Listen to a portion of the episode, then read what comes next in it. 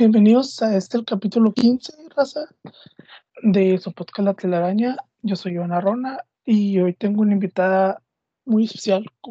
Siempre digo todo eso de todos los invitados, pero son especiales para mí. Son buenos amigos míos. Desde la Ciudad de México, una de las mejores personas que no he conocido. Eh, una amiga que es muy inteligente, sinceramente es una inspiración para mí, es, tengo mucha estima, la quiero mucho a Itziar, pero yo le digo eh, River. Eh, pero en este, para que la gente te conozca un poco, vamos a ir por tu nombre. Itziar Ramírez, ¿cómo estás?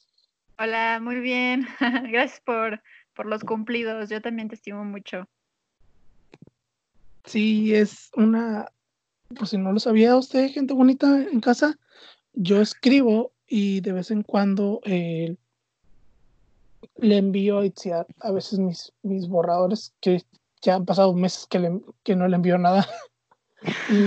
y, ella me envía los suyos de vez en cuando y, y, pues nos hacemos pequeñas críticas, nos apoyamos. Es una maravillosa escritora, a mi gusto. Ah, muchas gracias. Eh, una genio en, la, en la pluma, pero en las dos maneras. igual, igual. He aprendido mucho de ti, entonces. Sí. Eh, tanto para la, la, escritura como para el dibujo, que me encantan tus dibujos, me encanta tu creatividad. Eh, mm, la porta siempre me acuerdo mucho de la portada que me enseñaste para mi historia de, de Busca, eh, Busca la Libertad. Ah, sí, sí, me, acuerdo de esa. Me parece preciosa y también has ha sido la porque ni yo me la imaginaba así, tan así. Cuando dibujaste al personaje principal, que era Camila, no, no sé, me agradó mucho. Mm, Siempre. Y miro sus dibujos y la neta digo, qué chingón dibujar así, pero no, eso, doy un asco dibujando. No es lo mío, pero ahí a ti se te dan las dos cosas. eh, hoy le vamos a platicar de unas, de no son, no es una serie específica, sino son varias, pero es una trilogía de series que ya está a punto de terminar, de las cuales hace poco nos dimos cuenta que somos fans los dos. Eh, mm, no sé, este Netflix, no sé si la hayan visto por ahí, curioseando.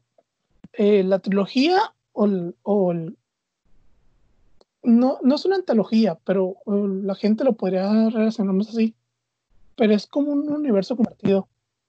Se llama Tales of Arcadia.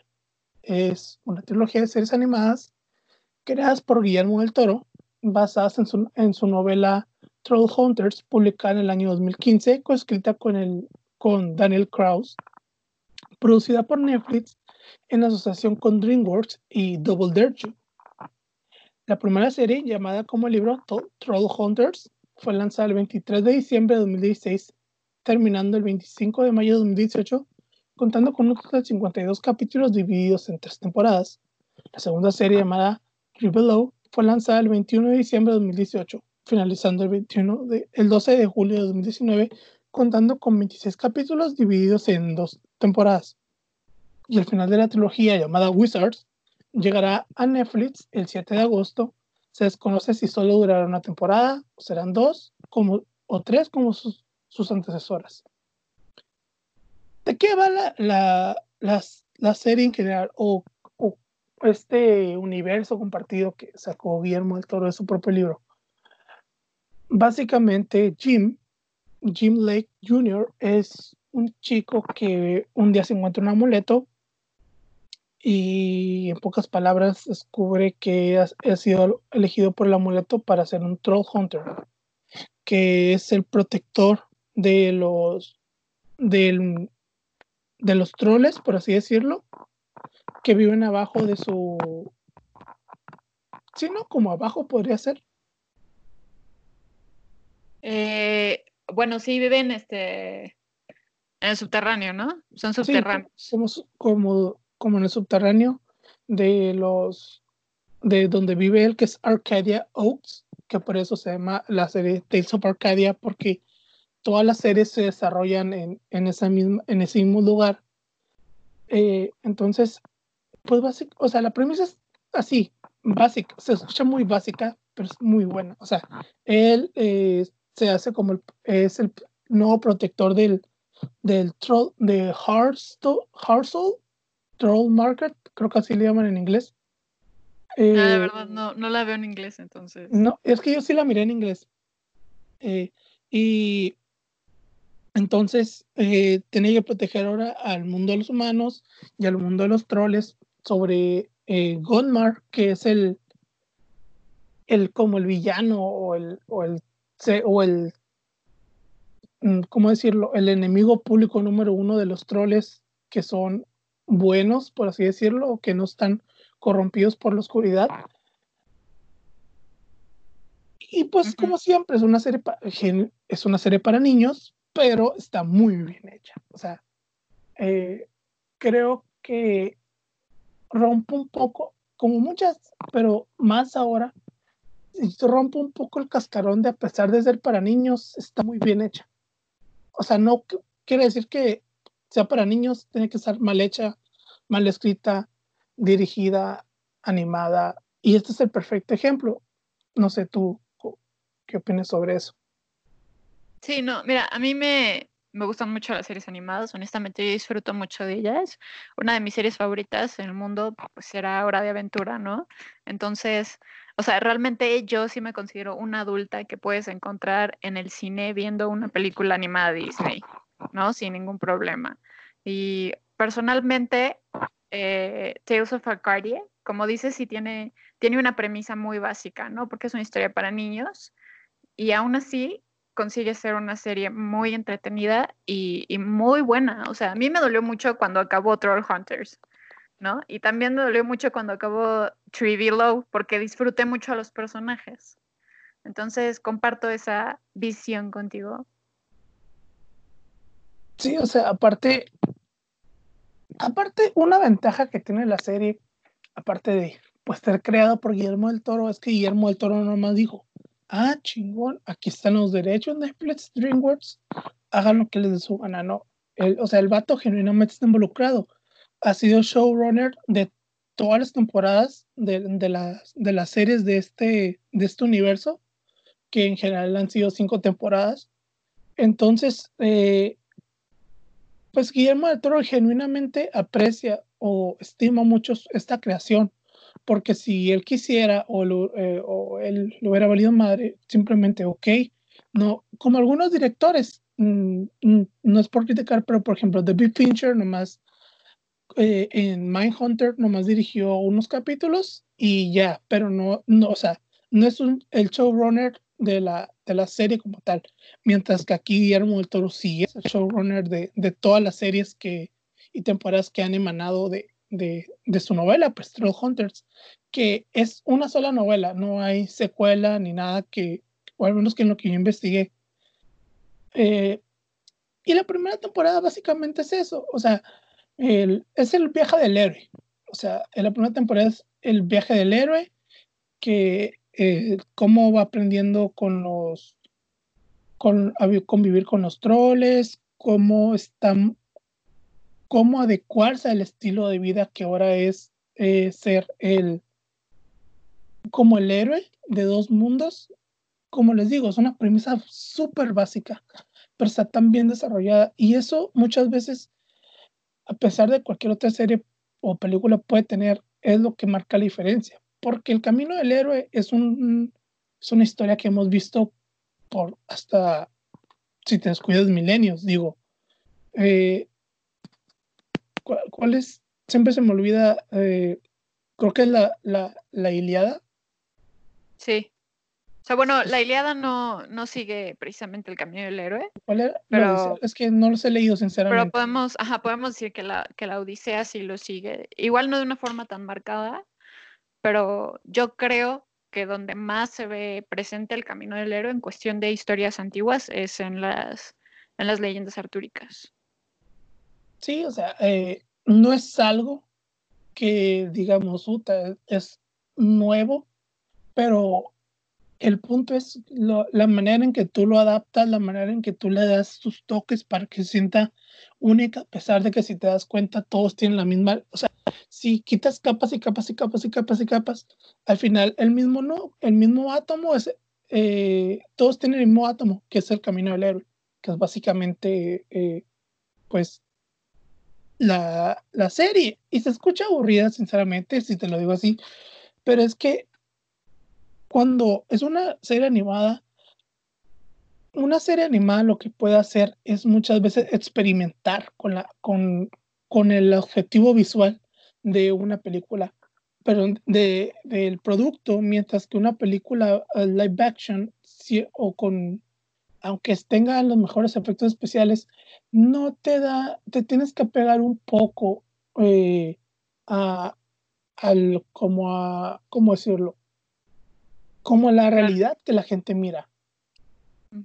O sea, tienes, sí, puedes poner algún toque fantástico, por ejemplo, como, no sé si has visto eh, Doctor Strange.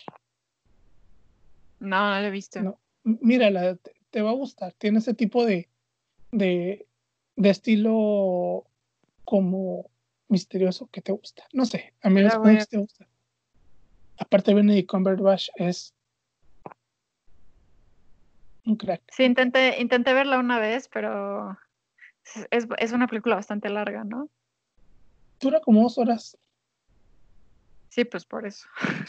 Ah, bueno, y entonces vemos una paleta de colores muy bonita. Eh, vemos, eh, porque se utilizan dos colores sumamente llamativos, al menos un color sumamente llamativo cuando está en el mundo de los, del, o al menos en el mundo subterráneo de los troles, que en el Troll Market, como le llaman, que es la ciudad, hay pilares o cristales por todas partes, entonces siempre están como anaranjados. Entonces, eh, abajo siempre se maneja como ese tono anaranjado y, y como que le digo, es no, esas ganas de experimentar o de animar por parte de DreamWorks y Netflix, porque también Netflix en esta sí metió mano, o sea, no es nomás comprar los derechos para distribuirlo, no. Netflix genuinamente produce esta, sí funge como una productora en esta serie.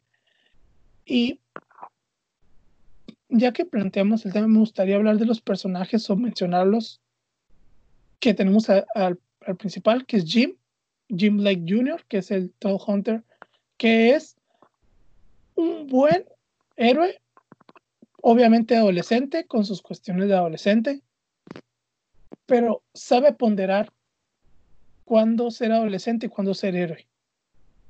Sí, sabes, es que siento que esa es la situación con la idea del camino del héroe. La mayoría de los personajes de los héroes siento que están muy reciclados, ¿sabes? Como que entre Harry Potter y Luke Skywalker hay muy poca diferencia porque siguen, siguen el tropo del héroe de una forma muy marcada, ¿no? Y lo mismo se puede decir de Jim. Jim también sigue el tropo del héroe muy, de una forma muy marcada, ¿no? De todas formas, o sea, algo que me gustó bastante de la historia es el hecho de que sus papás están divorciados, ¿no?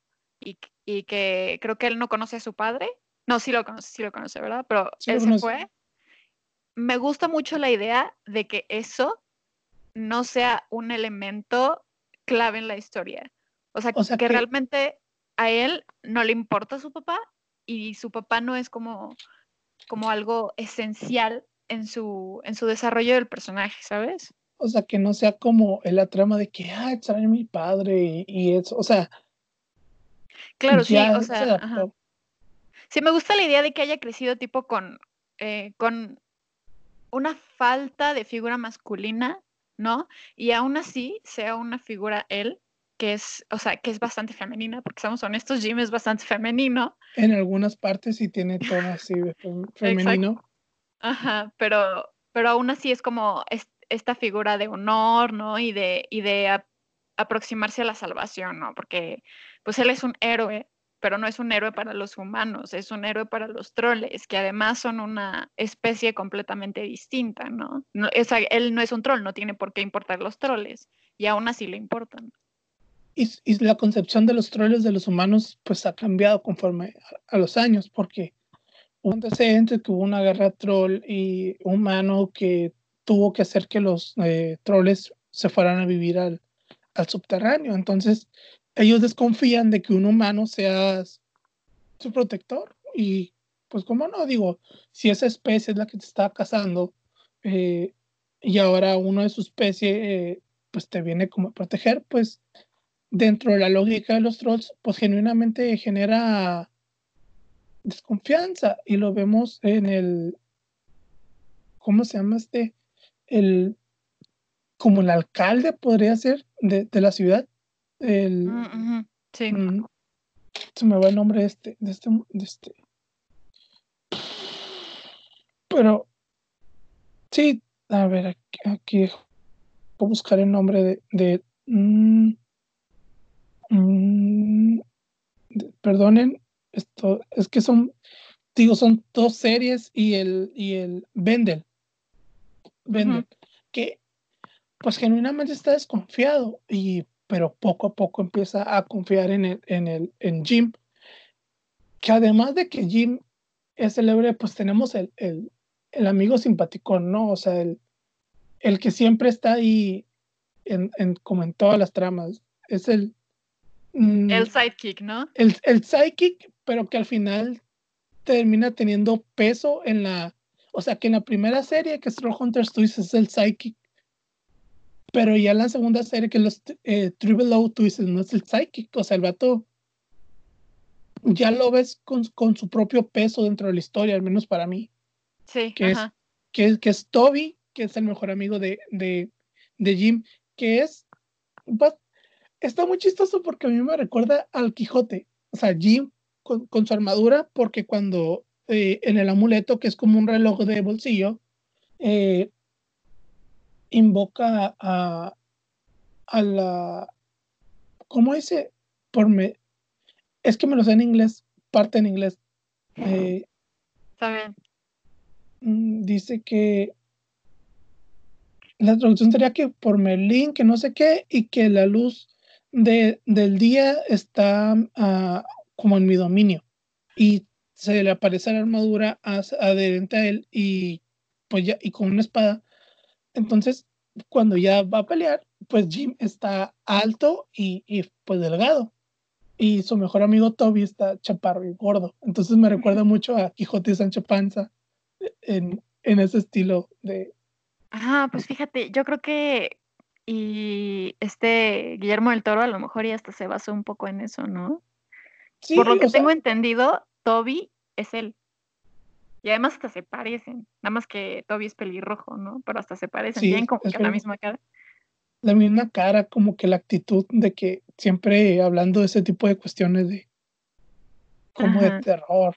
Más, y, y luego tenemos la otra parte que la bueno, es el interés amoroso durante las primeras dos temporadas, en la tercera también, pero ya, como les digo, eh, lo que tiene esta serie es un muy buen desarrollo de personajes, excelente desarrollo de personajes, no nomás, eh, por ejemplo, Top, Toby no nomás se queda como el psychic, sino que genuinamente le desarrollan una personalidad que te, que te hace eh, un personaje entrañable, igual a la que es el interés amoroso, porque si inicia como un interés amoroso, pero después pues ya forma parte del equipo Troll Hunters, que se hacen llamar ellos, que es Clara Núñez, que es una compañera de, de ellos de la, de, la, de la escuela,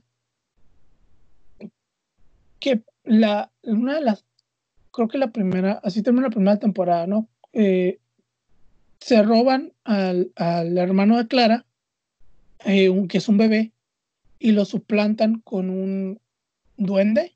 No, es un, go, un goblin, un... Sí, no, es como un duende. Sí, es un... Y... es este... No, es un troll, de hecho. ¿Es un troll el, el que lo suplanta? Ajá, sí, es un troll, este, pero es que acuérdate que hay troles que son como mitad humanos, ¿no? Entonces como que pueden cambiarse. Ajá, sí. Sí, sí. Y resulta que eh, pues está atrapado como en el mundo de las sombras, podría ser, así le llaman, eh, que tenía que usar que es como un lugar en donde castigan a los troles, ¿no? Entonces, es ahí como también el infierno, por así podría ser eh, eh, la similitud. Además está muy bonita la estética de, ese lugar y de los colores. Cuando tienen la escena ahí, está muy padre eso. Entonces, eh, Jim al final de la primera temporada, en general evita que, que el Malilla vuelva, que es Gunbar, que vuelva al, al mundo de los, de los humanos y al mundo de los trolls. Pero los aliados de Gunmar se habían secuestrado al, al, hermano de Clara y Jim decide ir por él. Por lo que le toma, o sea, la típica de...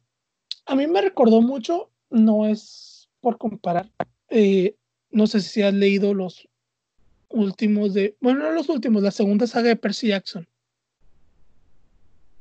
No, de Percy Jackson nada más he leído tres. Pero sí oh, conozco la historia. Bueno, eh, eh, la del río Stigma, creo que se llama el río en el inframundo. Mm, creo que sí. El río Estigia. Estigia. El, eh, Percy se sumerge para tener el, el poder del río y pues no sé, creo que a mí me, me, pareció un poco ese estilo de que de que tenía que abrazar o, o, adaptar el mal, que es cuando regresa con la nueva armadura, que ahora su armadura es... Mm, más chingona. es la más chingona, pero como, que lo corrompe.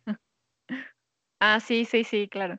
O sea, tipo, tipo Spider-Man 3, así con eh, eh, Peter con el, con el simbionte, de que ahora, pero no lo hace emo, simplemente es, es un, se vuelve un poco más molesto y y ahora tiene una armadura que es mm, negra con rojo.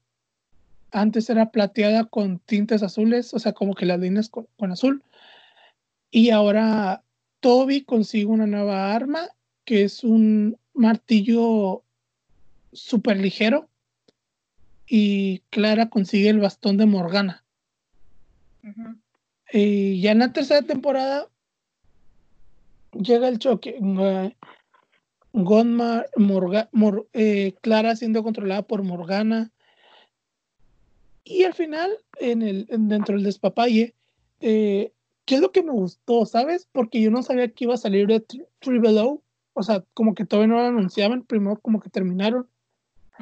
Y termina como que con un sabor agridulce Troll Hunters, ¿te das cuenta? O sea, sí, sí. Tú dices, no me, no me pueden terminar mi serie así, o sea, tú dices, ok, cuando yo me acuerdo que me habían anunciado la tercera temporada iba a ser la última, pero te habían anunciado la siguiente serie. Entonces dije, ah, pues tú dices, ya van a derrotar a todos y pues felices por siempre, ¿no? Es lo que tú piensas en general. Y que ahora, y que destruyan eh, Troll Market y Jim no puede estar con Clara porque Jim para obtener los mejores poderes del mundo y derrotar a Gunmar y a Morgana, eh, tiene que hacerse mitad troll para, poder, para poder poner en la madre. Entonces, eh, al final se separan Toby y Clara de, de, Jim porque Jim sigue siendo el troll hunter, pero ahora tiene que vivir con entre los trolls nomás. Porque si salen a la luz, los troles se vuelven piedra. y, me, y yo dije, no, no me pueden terminar la serie así, la neta. Está bien. Sí, es un, es un final bastante agridulce. Para una serie de niños lo es, la verdad. Yo también creo eso. y luego ya dijeron, ah, ok, vamos a lanzar Triple O, que es mid, que es a la vez y no es a la vez el, eh, continuación de, o sea, sí es como continuación, chicos, pero no va a seguir esa, esa línea. Son otros personajes. Y pues, ok, vamos a verla. Y fíjate que sí se siente natural porque el, la segunda serie, eh, que se llama Triple es básicamente dos, dos príncipes, ah, o sea, dos príncipes aliens de un planeta que acaban de dar un golpe de estado por el general Mondo, mundo, creo que se llamaba el, tipo. Y entonces al dar el golpe de estado, los padres de estos, o sea, los reyes, los mandan a la tierra junto con su guardaespaldas, que es Barbatros. Entonces, que además sus padres mueren, ¿no? Entonces, el núcleo creo que queda vivo, ¿no? Ajá. Eh, se, manejan, son unos tipos de aliens muy específicos que tienen como un núcleo, eh, como que en vez de corazón. Y si pierdes el núcleo, pierdes a la persona. Pero puedes este, restablecerlos, ¿no? Sí, o sea, si te quedas con el núcleo, puedes revivir a la gente. Entonces, aterrizan en la Tierra eh, en medio de un lugar, en medio de las casas, y pues la nave es una nave inteligente, es una nave de alien que le llaman madre, al, como que al sistema operativo, que camuflaje a la, la, casa. Entonces los muchachos tienen que vivir ahora como disfrazados dentro de Arcadia y planear cómo revivir a sus padres porque se quedaron como con los cristales de, de vida y la, y la nave los está reviviendo a los papás. Pero eh, y es un, y es porque me metí a buscar cómo analizar, y esta serie pinta un poco diferente. No tiene tan, pero toca otros temas. Eh, por ejemplo, unos, muchos análisis y no había caído en cuenta que toca muchos temas sobre la discriminación. Sí, sí, sí. Porque además este Krell decide ser un, o sea, verse como una persona eh, hispana. Latina, ajá, sí. Y, o sea que Claire también es hispana, que le Claire Núñez, pero es blanca. blanca. O sea, es, sí es hispana, pero ella, su, su, piel es blanca. Mientras que Krell, sí. Y Krell sí tiene el tono de, de, de, piel más característico de una persona latina en general. Y su hermana, esta su hermana es como sueca, de ese tipo de, piel. Ajá, sí. O sea, que hasta el pelo así blanco y está, chistoso. Y, el, y su guardaespaldas escoge ser un anciano. Y... Muy chistoso, la verdad. Entonces, pues tienen que adecuarse al estilo de vida que hay en el este, pero también intentando, pues, ver si pueden ayudar a reconquistar, a, a tomar el control de su planeta. Pero eh, se dan cuenta que pues en, Arcadia no es, no es un pueblito normal. Digo, ellos se dan cuenta de la existencia de los troles, ya que no me acuerdo exactamente, creo que topan el... ¿Cuándo fue? Tienen un... Sí, sí, yo, me, yo no pensé, porque nunca te decían en qué ubicación eh, temporal de la, del universo estaba yo no pensé, o sea, yo pensé que era exactamente después de, de Troll Hunters. Pues sí lo es, ¿no? Ah, de hecho, creo que la, hay una parte... la primera temporada de, de Low es la última temporada de, de Troll Hunters. Ajá, sí, por eso. No. ¿O sí? Sí, porque, eh, por eso te digo, porque tienen un crossover. Sí, hay una parte donde, donde de hecho creo que hace una videollamada con Jim, ¿no? Al final. Sí, porque... Y, Jim ya es, ya es un troll, ¿no? Además de ese, de ese capítulo en donde se juntan. Sí, pero, o sea, es ese y acuérdate que hay uno como que están en un... ¿Qué era? Como en un museo. Ajá, sí, por eso, ese también. Ese es, pero todavía eh, Jim no es un troll. Ajá, sí, ese fue antes es de la tercera temporada. Entonces, eh, en la tercera temporada de Troll Hunters nos introdujeron a esos personajes, pero no sabíamos nada de ellos. Simplemente pensamos que eran una. Pues unos personajes como de relleno, ¿no? O sea. Y cuando vuelves a ver Troll Hunters, dices, o sea, el vato lo planteó bien. O sea, Guillermo del Toro, crack, como siempre, en, en, en meternos personajes que tú dices, ok, son de relleno, no me molesta, pero luego mm, que es una serie y ves en Troll Hunters tienes el del mismo suceso del punto de vista de, de Toby, Clara y Jim Y en el y en Triple O tienes el mismo suceso por parte de eh, Krell y Aga, Aya, y que buscan dos cosas completamente diferentes. Entonces, el final de la primera temporada de Troll Hunt de Triple O es el final de la, de la tercera temporada de, de, de Hunters. Entonces, la segunda temporada, cronológicamente, ya es a partir de que acaba uh, Troll Hunters. Y ya vemos que se acelera un poco más el conflicto de esta serie, que es el, el ayudar a sus papás a reconquistar.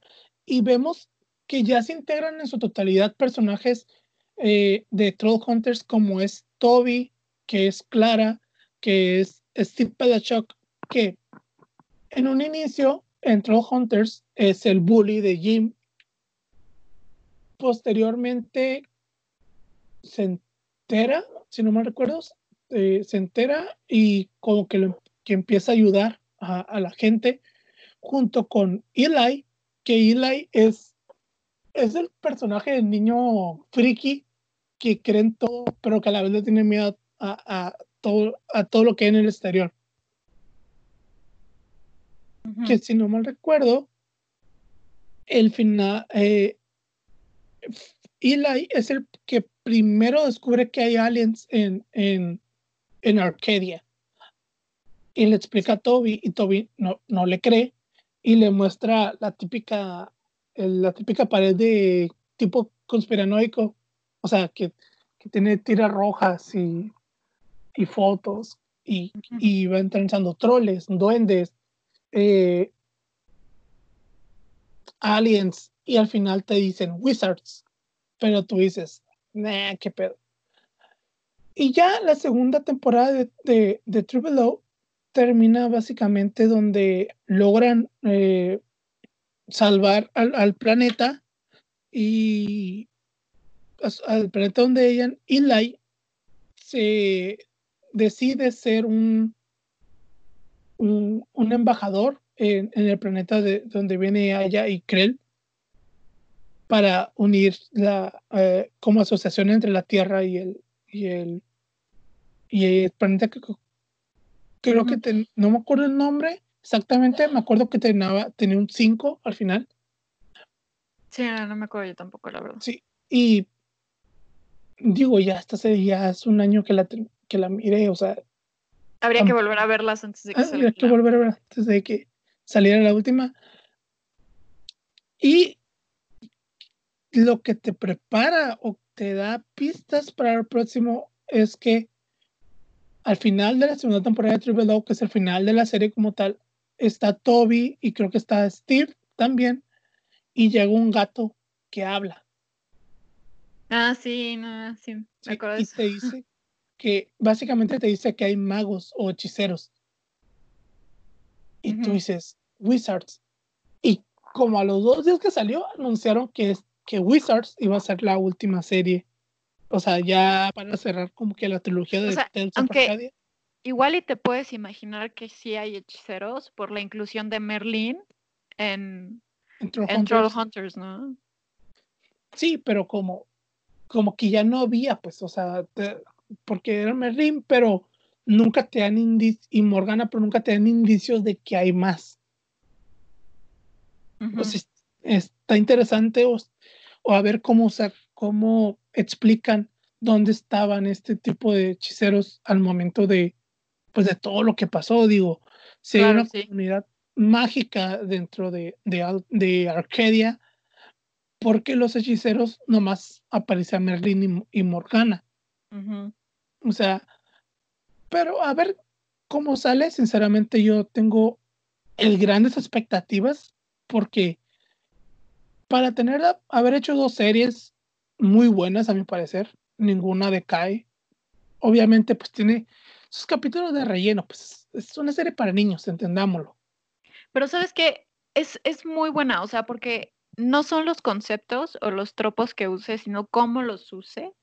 Y eso Guillermo del Toro lo hace muy bien, la verdad. Yo las disfruté mucho. La segunda serie, la de Tree Below, es muy chistosa. es la que maneja más, más humor. Sí, sí, Y sí. es un, es un poco menos dramática que Trollhunters, pero también tiene como un aspecto un poco diferente, que es lo que comentábamos, el aspecto que tocaba como temas de discriminación por el aspecto que tenía cada, cada personaje, ¿no? O sea, es, no más con escucharlos, es, una, es un latino, una eh, sueca y, y un anciano. O sea, si los pones en alguna parte, sabes que van a ser discriminados, desafortunadamente. Claro, o sea, sí, igual Aya habla muy chistoso, ¿no? Entonces, eso es parte de la idea de, de la xenofobia, por ejemplo, ¿no?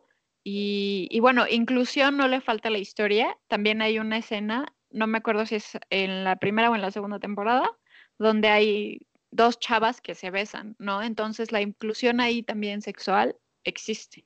Que además ya es algo que se quería ver en, en historias para niños, ¿no? Y y el otro día miré que subieron esa escena que decía, nunca he besado, voy a morir, nunca he besado a nadie. Y la morra que está al lado la vuelta y la besa. Mm, Creo que, es, creo que sí es en, el- en, en la, en el final de la primera temporada de True Below.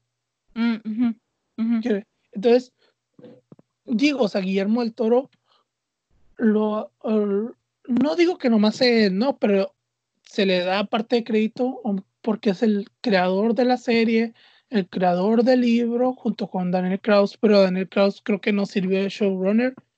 Entonces, pues Guillermo del Toro sí, o sea, no, no ha abandonado esta, esta saga, por así decirlo, sino que les dedica su tiempo entre todos sus proyectos. En los guiones, ha dirigido algunos capítulos de la serie, que pues dirigir animación supongo que no es- supongo que es un poco más complicado, digo, porque no tienes tú todo a la mano, o sea, tienes que esperar a que hagan los renders, los, los, ¿cómo se llaman? Los sketches, los storyboards y ver más o menos cómo hacerlo, o sea, no, no dispones ahí a los actores para, para hacerlo, al menos a, a mi gusto. Se me hace un poquito más complicado dirigir animación que dirigir a personas, o sea, al menos a mi gusto. Sí, claro. Entonces, pues, es unas, son dos series hasta ahorita.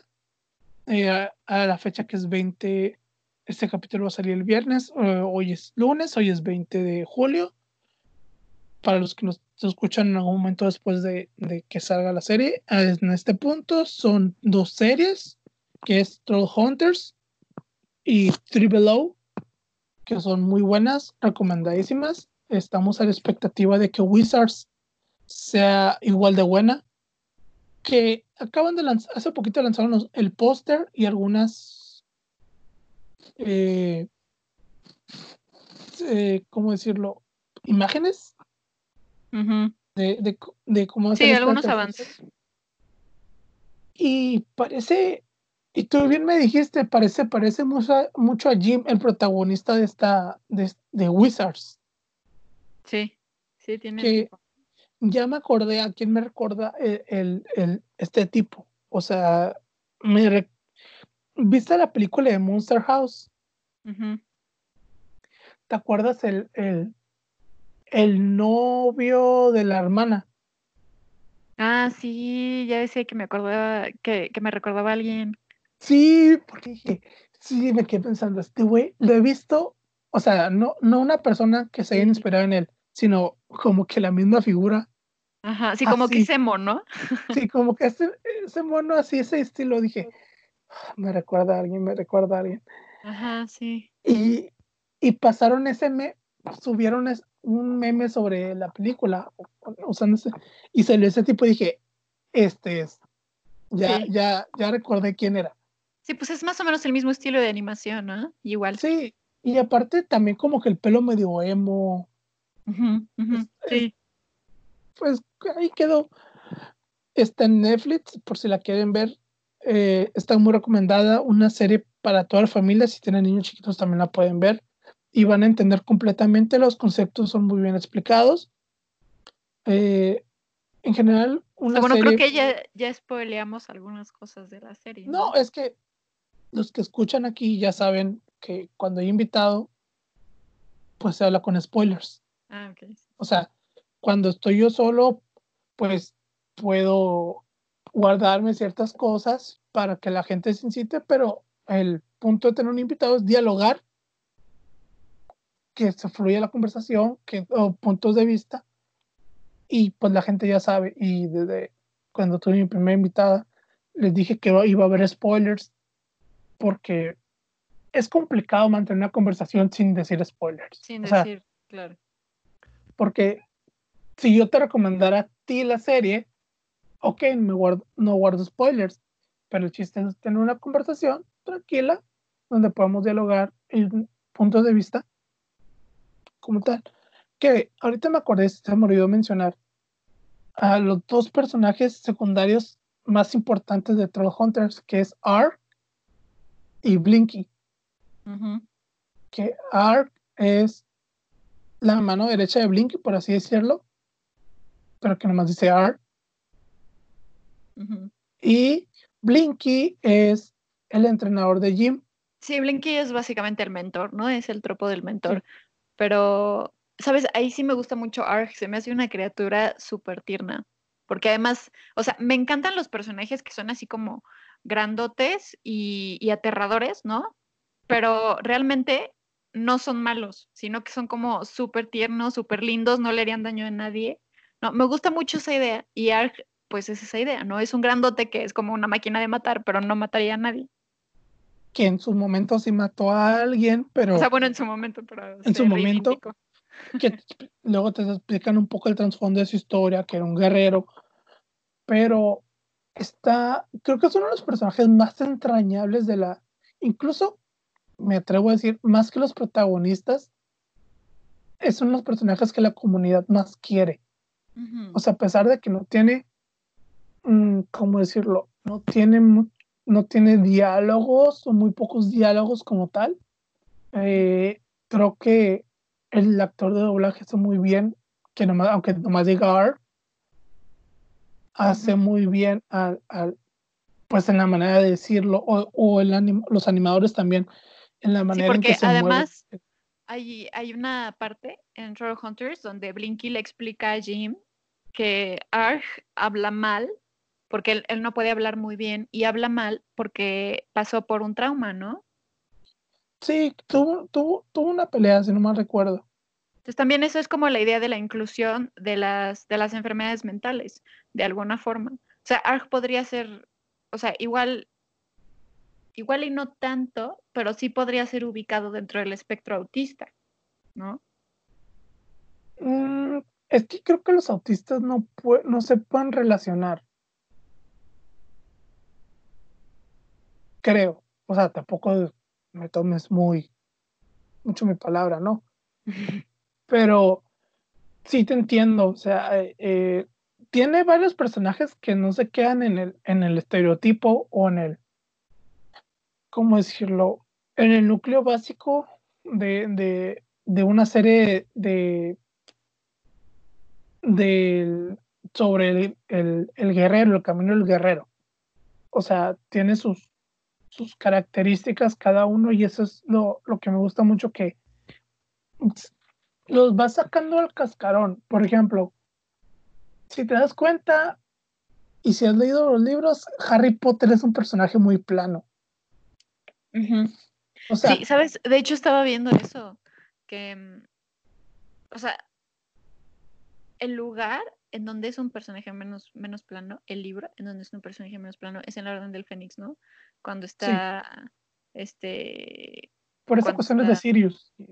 ajá, cuando está, este, ¿cómo se dice? Pasando por la muerte de, de Sirius al sí. final, ¿no? Entonces es como ahí y la gente se enoja, porque todo el fandom odia, ¿no? A Caps Lock Harry, ¿no? Pero, pero realmente es ese momento en donde J.K. Rowling dijo, ¿sabes qué? O sea, se acaba de morir una de las personas que más ama en la vida. No, no, no. o sea, como que hay que cambiarle aquí un poco de las cosas, ¿no? Y volverlo un personaje que sienta, que esté enojado, porque no está enojado y lo demuestra, ¿no? Entonces, ujú, pues en comparación, pues a lo mejor sí es un poco más plano, pero, pero no sé si está de acuerdo contigo en ese aspecto. No sé, a mí no, eh, Jim sí tiene esos tintes de, de, de, pues de héroe, pero no siento que esté tan plano, porque si tiene, si tiene ese tipo de que, ah, estoy muy enojado, o si estoy muy feliz, o, o, la preocupación que tiene por, por su madre, digo, eh, su madre es su adoración. Uh -huh. O sea, le, sí, le, sí lo oculta todo, pero siempre está preocupada por ella, o, o que le cocina cuando está muy triste porque su mamá es enfermera y no tiene mucho tiempo eh, trabaja que la, creo que en la noche, ¿no? Si no mal recuerdo. Uh -huh. y, y el único momento del día, básicamente, es donde, en la mañana, es donde, que es donde se ve su madre Jim, y Jim siempre le cocina. Entonces, uh -huh. a mi punto de vista, si es un personaje, tampoco es el mejor personaje del mundo, ¿no? Uh -huh. Pero sí, sí tiene un poquito más desarrollada la personalidad que otro tipo de, de héroes que siguen esa misma línea. Uh -huh. no sé qué pienses tú respecto a eso. No, sí, a mí también, también me gusta bastante Jim, la verdad. Y sí, creo que creo que es un personaje muy compasivo, ¿no? Y eso es importante también. Sí, porque, o sea, para una serie de niños tener un héroe que no tenga piedad, pues está muy raro, ¿no? Es el es... Sí, no, y tampoco, tampoco es el, el, típico héroe como Superman, ¿no? Que sabe que es un héroe y, y, actúa como tal, ¿no? Como sabiendo que es superior, ¿no? O sea, sino que es, es bastante humilde. O sea, de hecho, hay, hay veces en las que ya pasando el arco de, del rechazo de la llamada, ¿no? Del camino del héroe, Jim sigue rechazando el hecho de que tiene que ser un troll hunter. Sí, o sea, pero, o sea, rechaza, pero sigue yendo. Pero sigue yendo, exactamente y a veces a mala gana y lo que tú quieras, pero sigue yendo y es lo que le aporta un poco más. O sea, tú dices, entiendes que él quiere ser un muchacho normal. O sea, porque él, pues, genuinamente estaba contento con su vida antes de que fuera otro Hunter. Digo, o sea, no, no era una persona que decía, ah, qué vida tan aburrida, estoy teniendo una mala vida. No, él tenía una, una vida normal eh, genuinamente él quería uh, o con continuar así. Pues al final de la serie hasta sacrifica eso, o sea, el no volver a ver a su familia o el perder la mitad de su humanidad para convertirse en troll y, y poder eh, derrotar a Gonmar es mm. un sacrificio muy fuerte. O sea, al menos para mí sí, cuando miré la serie dije, bestia, o sea, este vato aceptó el, el no poder estar con la chica que ama, con su amigo, con su mamá, que era su, que es su adoración, por salvar el mundo. O sea, sí es un sacrificio genuino. Para... No, y además el hecho de que ni siquiera es su mundo, ¿no? No, o sea, sí iban, sí iban a dañar el, el, el iban a, a, a, destruir el mundo de los humanos, pero lo primero que iba a, a, dañar era el mundo de los trolls. O sea, claro, sí. No sé, creo que eso le aportó mucho al personaje al final.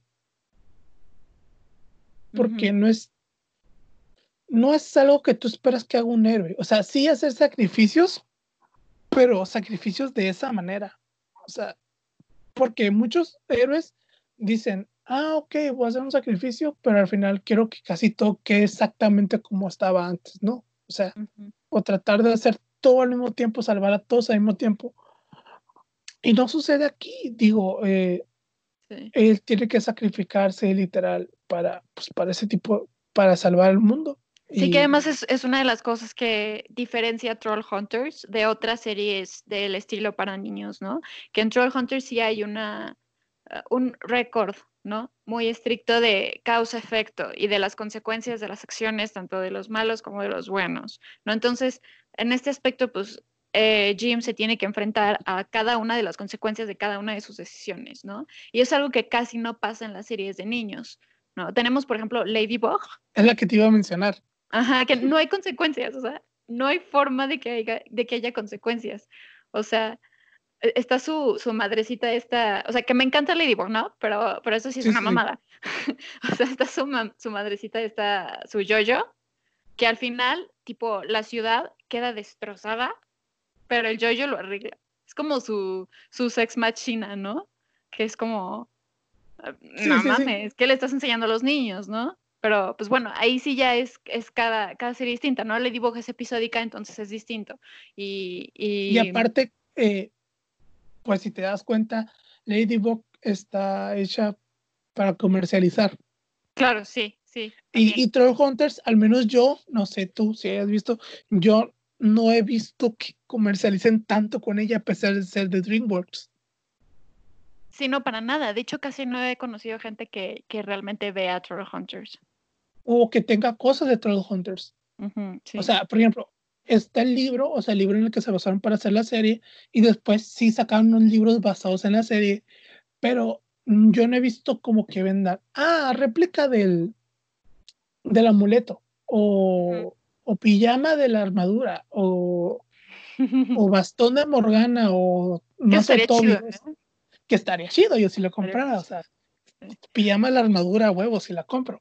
Sí, está mamona. Pero es te digo, es cada quien como lo quiera manejar. Ladybug se maneja como una serie comercial, episódica, que su desarrollo es muy lento.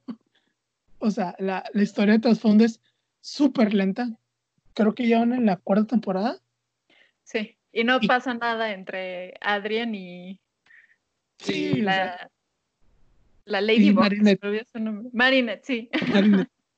Sí, yo por eso dije primera temporada, dije ya, no, no, no, la, no la voy a seguir viendo. No, a mí sí me encanta, la verdad, es muy buena serie. Yo, yo sí me, yo disfruto mucho Ladybug, ¿no? Pero esa es una de las cosas que le critico, que no hay consecuencias y, y, como no hay consecuencias, entonces el desarrollo de los personajes es lentísimo. O sea, incluso cuando, cuando llega un desarrollo de los personajes así que dices, finalmente, pasa algo que lo frena. O sea, una pérdida de memoria o, o no sé. me dijo una, una, amiga, porque eh, mi mejor amiga Priscila, su hermana mira su, mira Ladybug, uh -huh. y que me dijo que una vez ya se, o sea, ya se encontraron así de, de, de cara a cara, que uh -huh. sabían, pero que me le borraron la mente y yo de. Ah, ok. Sí, eso, ajá. A mí me enfureció, la verdad. Creo o sea, que todo menos... el fandom lo enfureció en el final de, de, de, la última temporada que han salido, al menos ahí sí ya tuvimos un verdadero eh, desarrollo, porque, o sea, se muere, se muere el mentor de Ladybug, entonces ahí ella... ¿El, el, el, el chinito?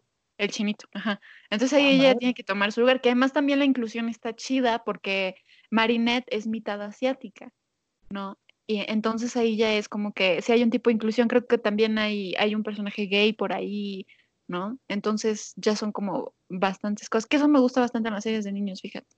Qué bueno que se está incluyendo.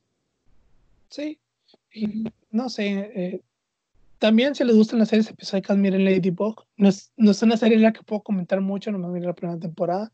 Uh -huh. eh, pero Troll Hunters sí es una serie que recomiendo.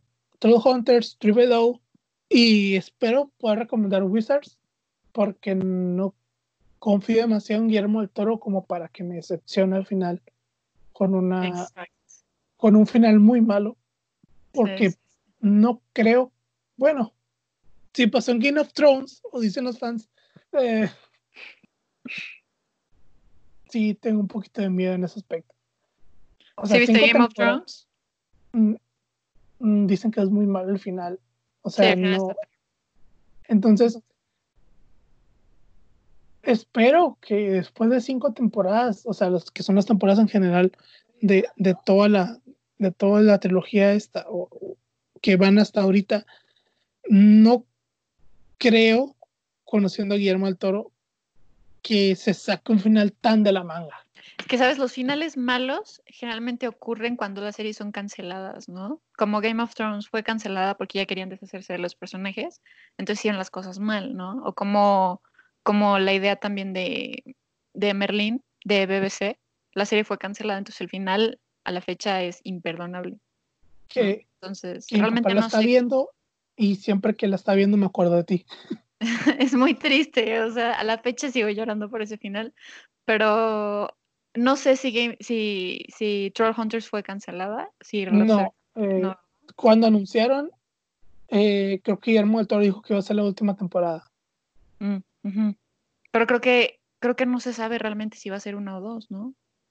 Lo dijiste, O al ¿no? menos la última serie. Ajá. Pero no creo que Netflix le ande cancelando una serie Guillermo del Toro, ¿sabes? O sea, Sí, bueno, sí, para eso se necesita. o sea, en- entiendo que Netflix cancela todo lo que se le da chingada gana, pero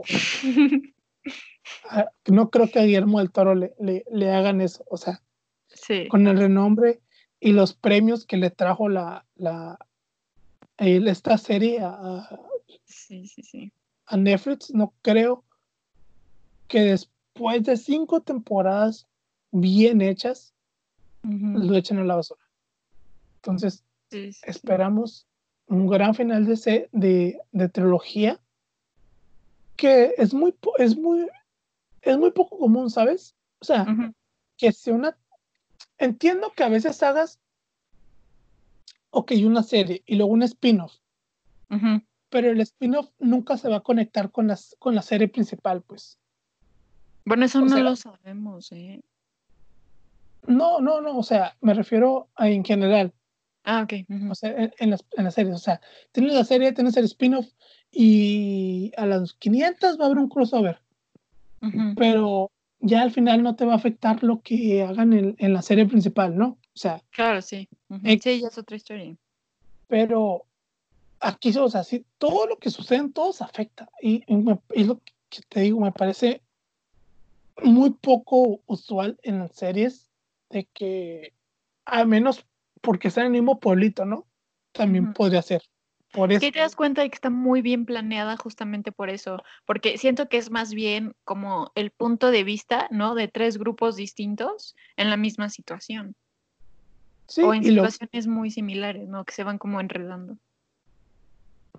sí, sí, y lo vemos en, el- eh, en, el, en los crossovers, por así decirlo, de, de True Below, en las circunstancias diferentes, que es el mismo capítulo que viste Troll Hunters, pero de una manera contada súper diferente, porque los personajes piensan diferente, y tú piensas que esos mismos personajes nada más estaban de relleno y no hacían nada, pero en realidad estaban fingiendo y estaban buscando otra cosa. En general, me gusta la serie. Mm, O sea, a mí personalmente me cuesta mucho trabajo eh, deshacerme de los personajes. O sea, yo me hago muy, muy este, o sea, me encariño mucho con los personajes que me gustan. Entonces, cuando un personaje muere o cuando un personaje simplemente lo quitan de una serie, a mí me duele mucho, que fue lo que me pasó con Tree, con Tree Below, que ya no sale Jim, porque a mí me gustaba mucho Jim y me ofendió mucho que solamente saliera en un capítulo, la verdad. Pues sí, pero es, como te digo, como has- comentaste y como hemos comentado, aquí sí hay consecuencias, pues. O sea, Sí, pues sí, esa es la situación. y también es lo que le da un poco de, de, de, de cimiento a la serie, digo, que tengan, que entiendo, hay series que no tienen consecuencias y son válidas, pero también hay que apreciar esas series que sí tienen consecuencias. Claro. También hay, hay formas de relatar la consecuencia, ¿no? Porque tipo, eh, Adventure Time también es, es eh, una serie episódica, ¿no? Hasta cierto punto y aún así hay consecuencias de las acciones, ¿no? Pero lo que Ladybug hace, eso ya es, eso ya es mamar. Sí, o Perdón sea, por la grosería. No, no puedes seguir groserías, no hay problema. Eh, está en explícito en Spotify, creo. Eh, por ejemplo, Bojack Horseman. Tú sabes que amo Bojack Horseman. Sí, lo sé. desde el, o sea, los detalles están tan bien cuidados que desde el intro hay cambios. O sea, roban el letrero, roban la D de, de- de Hollywood, pero nunca le devuelven. Y en la serie, en vez de Hollywood, le empiezan a, a- a llamar Hollywood. Ah, Y, y en el fondo, en el intro, aparecía el letrero de Hollywood en los primeros capítulos. cuando roban el letrero de Hollywood, al siguiente capítulo, en el intro ya no aparece la D de Hollywood. O ya, por ejemplo, en uno rompe la cama y en el siguiente capítulo, en la, ah, pues en el intro sale su cama y ya no está una pata de la cama, sino libros queda pelados sosteniendo la cama.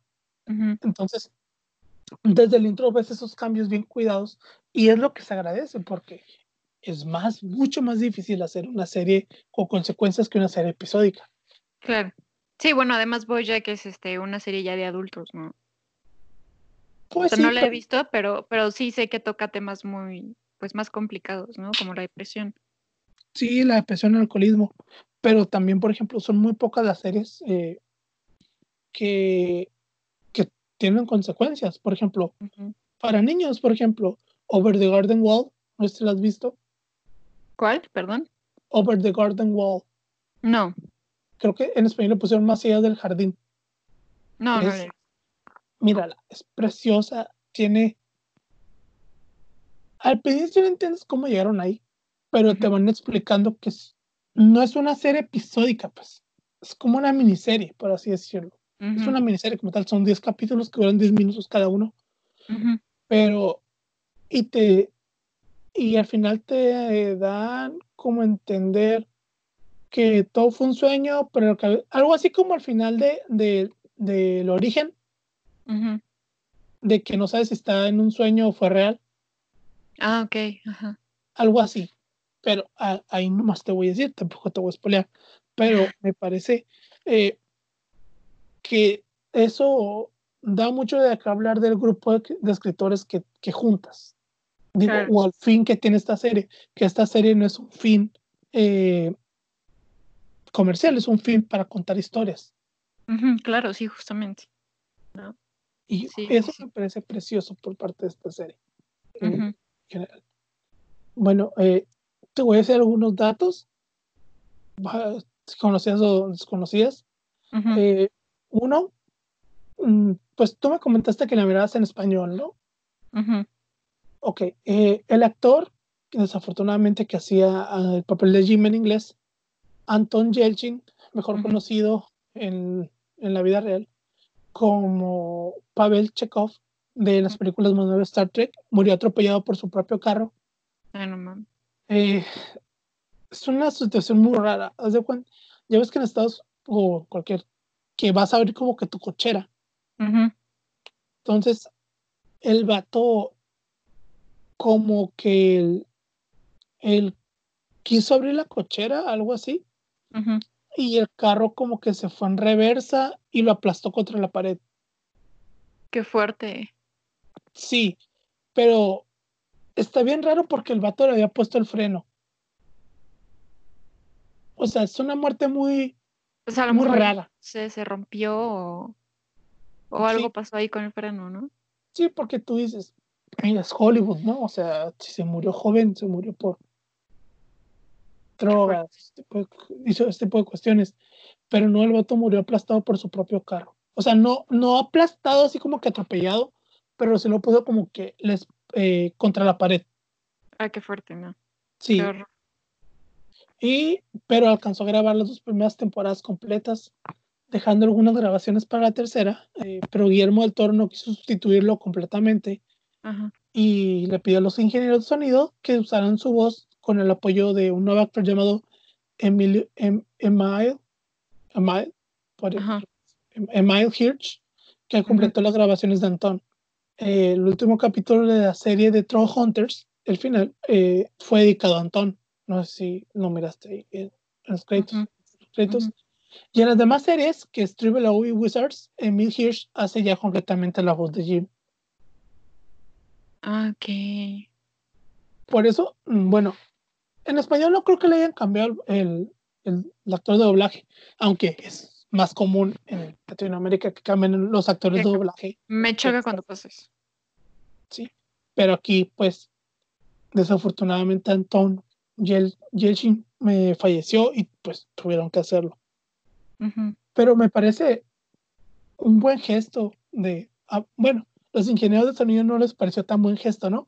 Pero de Guillermo del Toro de no... De no reemplazarlo. De no reemplazarlo total, o sea, en, algún momento tenía que reemplazar, ¿no? Pero trató de que dejar esas grabaciones que le quedaron en, en honor a Antón. Del Toro, otro dato, eh, pensaba en la idea o, la historia como una serie live action, pero esta historia terminó siendo un libro y entonces DreamWorks a partir del libro concebió el, este como una película animada que iba a ser dirigida por Guillermo el Toro y Rodrigo Blas, pero terminó siendo una serie. Y aunque terminó siendo una serie, Del Toro y Blas dirigieron varios episodios de, de esta. Y otro dato curioso, que no sé si también viste los Tribelow en, en, en español, ¿no? Algunos capítulos. Eh, Diego Luna hace la voz de Krell. Sí. Entonces, pues ahí sí le dieron el toque como de hispano, ¿no? Sí, ahí está muy padre. Sí. Y y Troll Hunters ganó cinco premios Annie a lo largo de su emisión. Sí sabes que son los premios Annie, ¿no? Eh, y ganó siete Emmys, principalmente en la premiación de 2017, donde ganó seis de sus nominaciones, siendo el programa más ganador de esa noche, superando los programas live action. Wow. O sea. Pues, sí, es, es una muy buena serie, la verdad. Y pues obviamente, ¿no? Casi todas eran como animación de esto, animación de otro, pero pues llevarte toda la cantidad de premios de seis y superar todos los programas live action que, que había, pues sí. te da a decir algo que la serie está muy bien producida, porque también se llevó en, en escritura, en diseño de personajes, en, en, en doblaje por la actuación del actor de que hace a Blinky. Sí. Y como hemos comentado, y me pareció mm, eh, bastante interesante comentarlo, voy a hablar de las diferencias entre el libro y la adaptación. Específicamente nos referimos a Troll Hunters, no Tribelow, porque Tribelow nunca fue considerado en el, en el, en el libro. ¿Ok? Ok. Mm, aviso o disclaimer, desde ahorita les digo, lo saqué de un foro de Reddit de una persona que lo leyó. O sea, porque no puedo encontrar otro lugar donde hubiera las diferencias, pero creo que varias personas le comentaron que sí estaba, que sí eran estas diferencias. O sea, yo me apoyo de esa persona. Ok, número uno. Jim no vive con su mamá, sino con su papá, y su apellido es Sturge. Ah, eso no Dos, el padre de Jim es súper paranoico y vive en una fortaleza y la madre de Jim los abandonó porque no soportaba vivir así. Oh.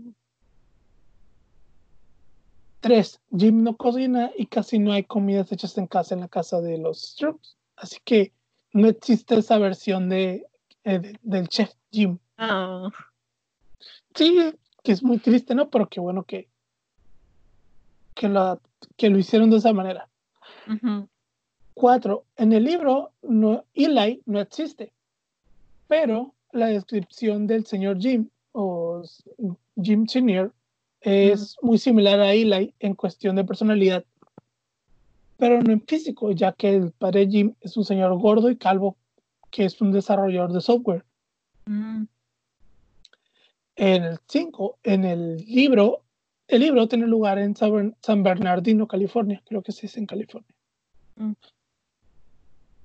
6. Mm. El amuleto te permite entender la lengua troll, pero solo al portador, por lo que los demás personas no van a entender eh, el lengua troll. Por eso en el libro Toby tiene miedo de Blinky y R. Ok. 7. Eh, Toby es muy inseguro en el libro, ah, así no me decía no tenía como ese aspecto de valiente que tiene la serie. 8. no existe como tal la figura del Troll Hunter, sino una llamada paladín, y estos eran humanos que pelearon y cazaban troles en, en Europa. 9. Mm. No le llaman Hearthstone Troll Market, sino simplemente le dicen Troll City. Así nomás. La ciudad Troll. La ciudad no tiene cristales, sino luz eléctrica y luces neón, pero sigue siendo un lugar oscuro y asqueroso. 10. Los trolls no están basados en roca, como, como la serie. Mm. Son más como entes orgánicos, por así decirlo. Ok. Yo me los imagino como así como aliens, o sea, con características de trolls, pero como... O sea, como, como los trolls clásicos, ¿no? Sí, es algo así. 11. Ark es mujer. Ah, mira.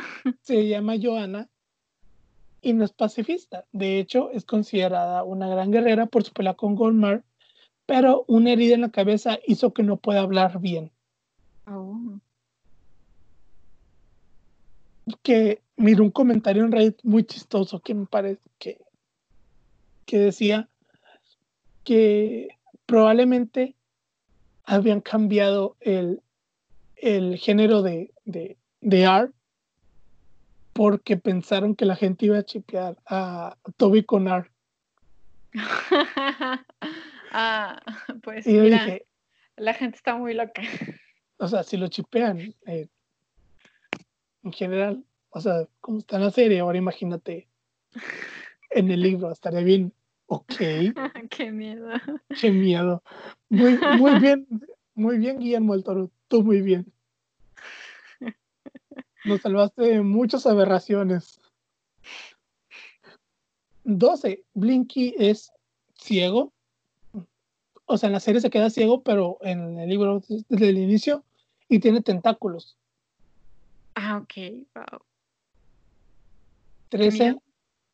Sí, imagínate como que tu, tu entrenador tenga tentáculos. Horror. Como David Jones.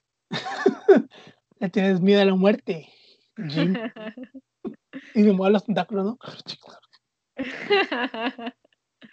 Eh, 13. No hay duendes ni gnomos. ok. O al menos no son mencionados en, la, Mm. en el libro. 14. Claire es británica y su apellido es Fontaine. Oh.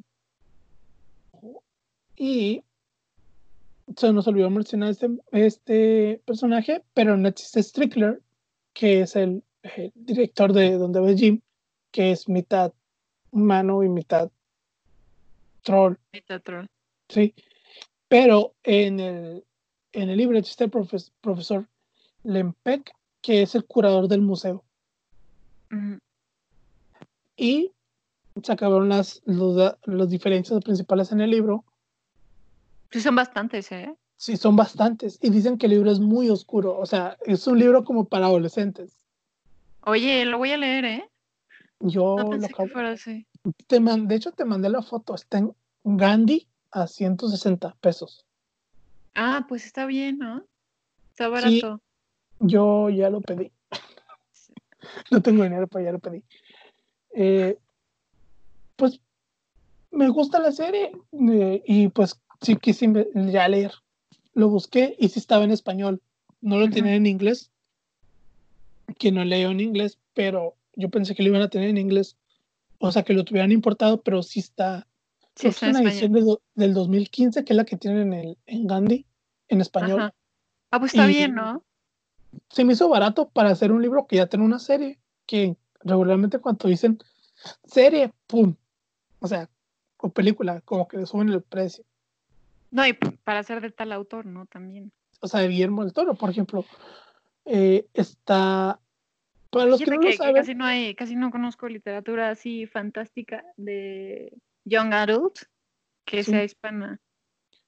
es que no es hispana, es, en- es él los publicó en Estados Unidos, Ah, ok. que es muy triste, ¿sabes? O sea, se me, se me hace muy triste eso. Pero pues al menos está en español, ¿no? Lo es- o lo escribí en inglés. Lo escribió en inglés. Ah, chale. Bueno, al menos lo escribió un autor mexicano. Sí, o sea, es un autor mexicano, pero pues es triste, ¿no? Que los, no, Sí, que es que acá como, Estados Unidos a publicarlo. como casi no hay, entonces siento que el mercado para un autor de fantasía acá está muy limitado. Es a lo que Y te por- enfrentas. Y por ejemplo, yo no he encontrado casi autores de ciencia ficción o, o en, en Latinoamérica. O sea, debe de haber, ¿no? En algún punto, pero no. Es que como que no hay presupuesto para, para tal, ¿sabes? Pues sí, pero, o sea, son libros, o sea, no estamos hablando de una película, adaptación, o sea, hay libros, por ejemplo, Millennium es una serie sueca, es una serie sueca. Sí, la, la hicieron película en Suecia, pero también hicieron película en, en Estados Unidos, o sea, no necesariamente quiere decir que las tienes que adaptar. Y creo que, pues, me entristece un poco porque yo soy alguien que tú has leído, hasta te he leído cachos de mi novela. Es ciencia ficción. Entonces sí me entristece un poco no tener, eh, tener esos, por así decir, ídolos o, estandartes de, ciencia ficción. o sea, los tengo que buscar en otro país. O sea, si, si escribes dramas, si escribes realismo mágico, pues los tienes en Latinoamérica, digo. es algo que Estados Unidos no lo tiene y ok, es algo propio de, de, de Latinoamérica. La literatura ajá, hispana. Pero ¿por qué Europa y Estados Unidos sí tienen autores de ciencia ficción y en Latinoamérica no tenemos? Que debe de haber, ¿no? O sea, no estoy diciendo debe que no. Haber, yo creo que sí deberías buscarlo. Tipo, eh, por ejemplo, el mercado de fantasía está muy limitado, pero la mayoría de los autores que escriben fantasía hispanos son mujeres, fíjate. Se me hace muy interesante también. Voy a buscar porque sí, no, se me hace un poco triste que no o sea, no estoy diciendo que, el realismo mágico sea malo, pues. Pero vemos que en Europa, en Estados Unidos, hay una gran variedad de, de, géneros, mientras que aquí no parecemos que, parece que no salimos tanto de, del drama y, todos quieren ser Márquez y todos quieren ser... y no estoy diciendo que, que esté mal, digo, pero también los, las editoriales deberían darle otro tipo de oportunidades a otros libros, ¿no? sí. Entonces, y para finalizar, eh, sobre Troll Hunters, va a salir un juego este año. Ah, ¿de verdad? Un videojuego. Y ¿De qué consola? Creo que va a salir para todas en general. O sea, un juego no exclusivo. Mm. Y pues con eso terminamos sobre Troll Hunters. Ah, pues va a estar chido el juego, ¿no? Me imagino creo que los, creo que el mismo, creo que Rodrigo Blas, el que dirige algunos episodios, también va a andar dirigiendo el videojuego. El videojuego. Eh, pues espero que sea arcade, ¿no? Para que sea así como que te permita explorar, ¿no? Pues sí, estaría interesante, digo, es un mundo muy bien construido y creo que hay muchas cosas que que pueden sacar de ese material, ¿no? Sí. Ok, te voy a platicar de la pasta de dientes. ¿Tienes alguna pasta de dientes favorita? ¿Alguna marca? Pues no, pero yo uso Colgate. Colgate. La marca recomendada por 9 de 10 dentistas. Eh, 10 dentistas, sí. Yo uso Crest porque compramos el paquetito de los que vienen tres y muy bien. Me gusta. Ok. La pasta de dientes. Los primeros rastros o con lo que se tiene conocimiento de alguna forma básica de la pasta de dientes, también mejor conocida como dentrífico, se tiene desde 5000 a.C. Los egipcios hicieron un polvo para dientes que consistía en polvo de cascos de buey, mirra, cáscaras de huevo quemadas y piedra pómez. Uh, ¿Mierda? Mirra. Ah, mirra. ¿Y qué?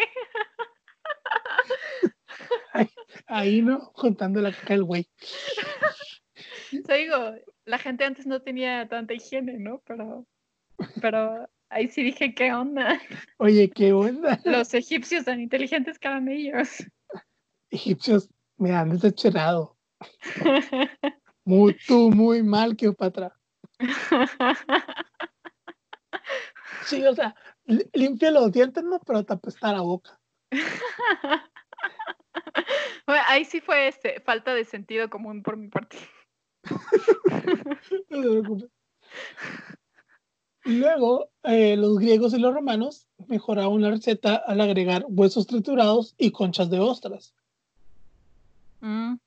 En, en el siglo XIX, en el siglo IX, Sira, Siriab, sí, Siriab, un diseñador y músico iraní inventó una clase de pasta de dientes. O sea, ya era esto más una pasta de dientes que un polvo de dientes, que se hizo popular en la España islámica, que le pregunté a un amigo de España que se refiere al a cuando en la, en la península de España eh, estaba había mucha población y, isl- que proclamaba el Islam. Es como una época del tiempo. en específico. No se saben los ingredientes exactos de esta pasta, pero decían que servía mucho y sabía bien. No Ah. como la de los egipcios que tenía caca. No es cierto, fue error de ella. Perdonen, egipcios. Era mirra. Mirra. Ok, no se sabe si se frotaba eh, la pasta con, con, un, con los dedos, con trapos o con cepillos de dientes o algún tipo de cepillo de esa época. Fue hasta el siglo XIX en Reino Unido donde se empezaron a utilizar los polvos para dientes con cepillos. Estos polvos eran hechos en casa con tiza, ladrillo pulverizado o sal como ingredientes. Mm. O sea, el material que te sobraba para construir la casa lo usas para limpiarte los dientes. Qué miedo. O sea, Pues así estaban los recursos, ¿no? pues sí, o sea, vieja ya, te- ya puso el último ladrillo de la casa, ya quedó. No, pues ¿cuántos ladrillos te sobraron? No, pues unos cinco. Pulverízalos y ya nos queda polvo para dientes para el resto del año. Ya lo hicimos. Tú no te preocupes, mijo. Tú no vas a ocupar, no vas a ocupar ir al dentista. No, Por eso no, toda la gente estaba chimuela a los 30 años. A lo mejor por eso. O sea, imagínate tú poniéndote, poniéndote ladrillo en los, en los, en los. No mames. O sea, la semana te se van a pudrir los dientes. O sea, tipo, tenía suerte si nada más te faltaban dos dientes, ¿no? Sí, o sea, ya co- como que los de enfrente, ¿no? Así. Y ya decía, ay, ya chingué. Qué guapo. Qué guapo. Y mirabas al Murray, míralo, güey, nomás le falta un diente. Qué guapo. O, o a lo mejor, entre menos dientes tuvieras, más ligabas. No sabemos eso, desconocemos. Los viejitos. Bingo, los sugar daddies nacieron de ahí. Boom. Míralo, ya no tiene dientes, todo guapo. Ay, tiene mucho dinero. Pues quién sabe, ¿eh? Igual las modas han cambiado mucho. De repente había unas modas, ¿no? Como las gargantillas. O sea, yo no sé qué le veía a la gente a las gargantillas, se ven horribles. Recuerdo que usaban las garantías. ¿Mandé? Las garantías son las que usaban en la época de Shakespeare, que se las ponían en el Ajá, cuello, sí. que Ajá, que parecían este, este dinosaurio que, que- Sí, o sea, se ven horribles. Yo no sé qué les veían y a ellos les encantaba, ¿no? Y es como, te quita todo el pinche cuello. No, A o lo sea, te ves así como bufón, ¿no? Como no sé, como feo, no sé. te ves como perro cuando le ponen el cono. Sí, sí, justamente. Shakespeare, Shakespeare, no te muerdas, no te muerdas ahí, no te muerdas ahí. Déjate, déjate la costra, déjate la costra. Shakespeare, ser o no, arrancar o no arrancar. Sí, así se veía muy feo. O sea, que a lo mejor, a lo mejor no tener dientes era, lo, era la moda o no era la moda, quién Pues sabe. quién sabe. La verdad es que sí me lo esperaría, ¿no? Hay unas cosas muy raras a través de la historia. Pues, ah, es, es el chiste, ¿no? Conocer la historia, oye, o ver de qué, qué hacían. Las pastas de dientes aparecieron hasta el año 1900. Estaban hechas de peróxido de hidrógeno y bicarbonato, pero no se hicieron populares hasta la Primera Guerra Mundial. Ah, fíjate. Pero los primeros tubos, tubos, o sea, tubos de pasta de dientes aparecieron hasta el 13 de abril de 1908 gracias a Leonard A. Jenkins, hijo de Newell Seal Jenkins, que había desarrollado- desarrollado una pasta de dientes llamada Colinos, que es la primera pasta de dientes que tenía desinfectantes. Mm, Y esta pasta de dientes fue comprada en 19... o esta marca fue comprada en 1995 por la compañía Colgate Palmolive. Y eso fue los orígenes de la pasta de dientes. Fíjate, qué chistoso. Como que constantemente subestimamos la importancia de estas invenciones, ¿no? Sí, o sea, la vemos como, como algo común. Ajá. Como el papel de baño, ¿no? Que creo que fue Sí. inventado hasta 1800 y pico, ¿no? Antes no existía el papel de baño. No tener empleadas con hojitas. Sí, con hojitas o con agua, ¿no? O hasta con esponjas. Los romanos tenían una esponja común que todo el mundo se pasaba por el culo. O sea, la limpiaban, ¿no? Pero era, la- era o la sea- esponja de todos.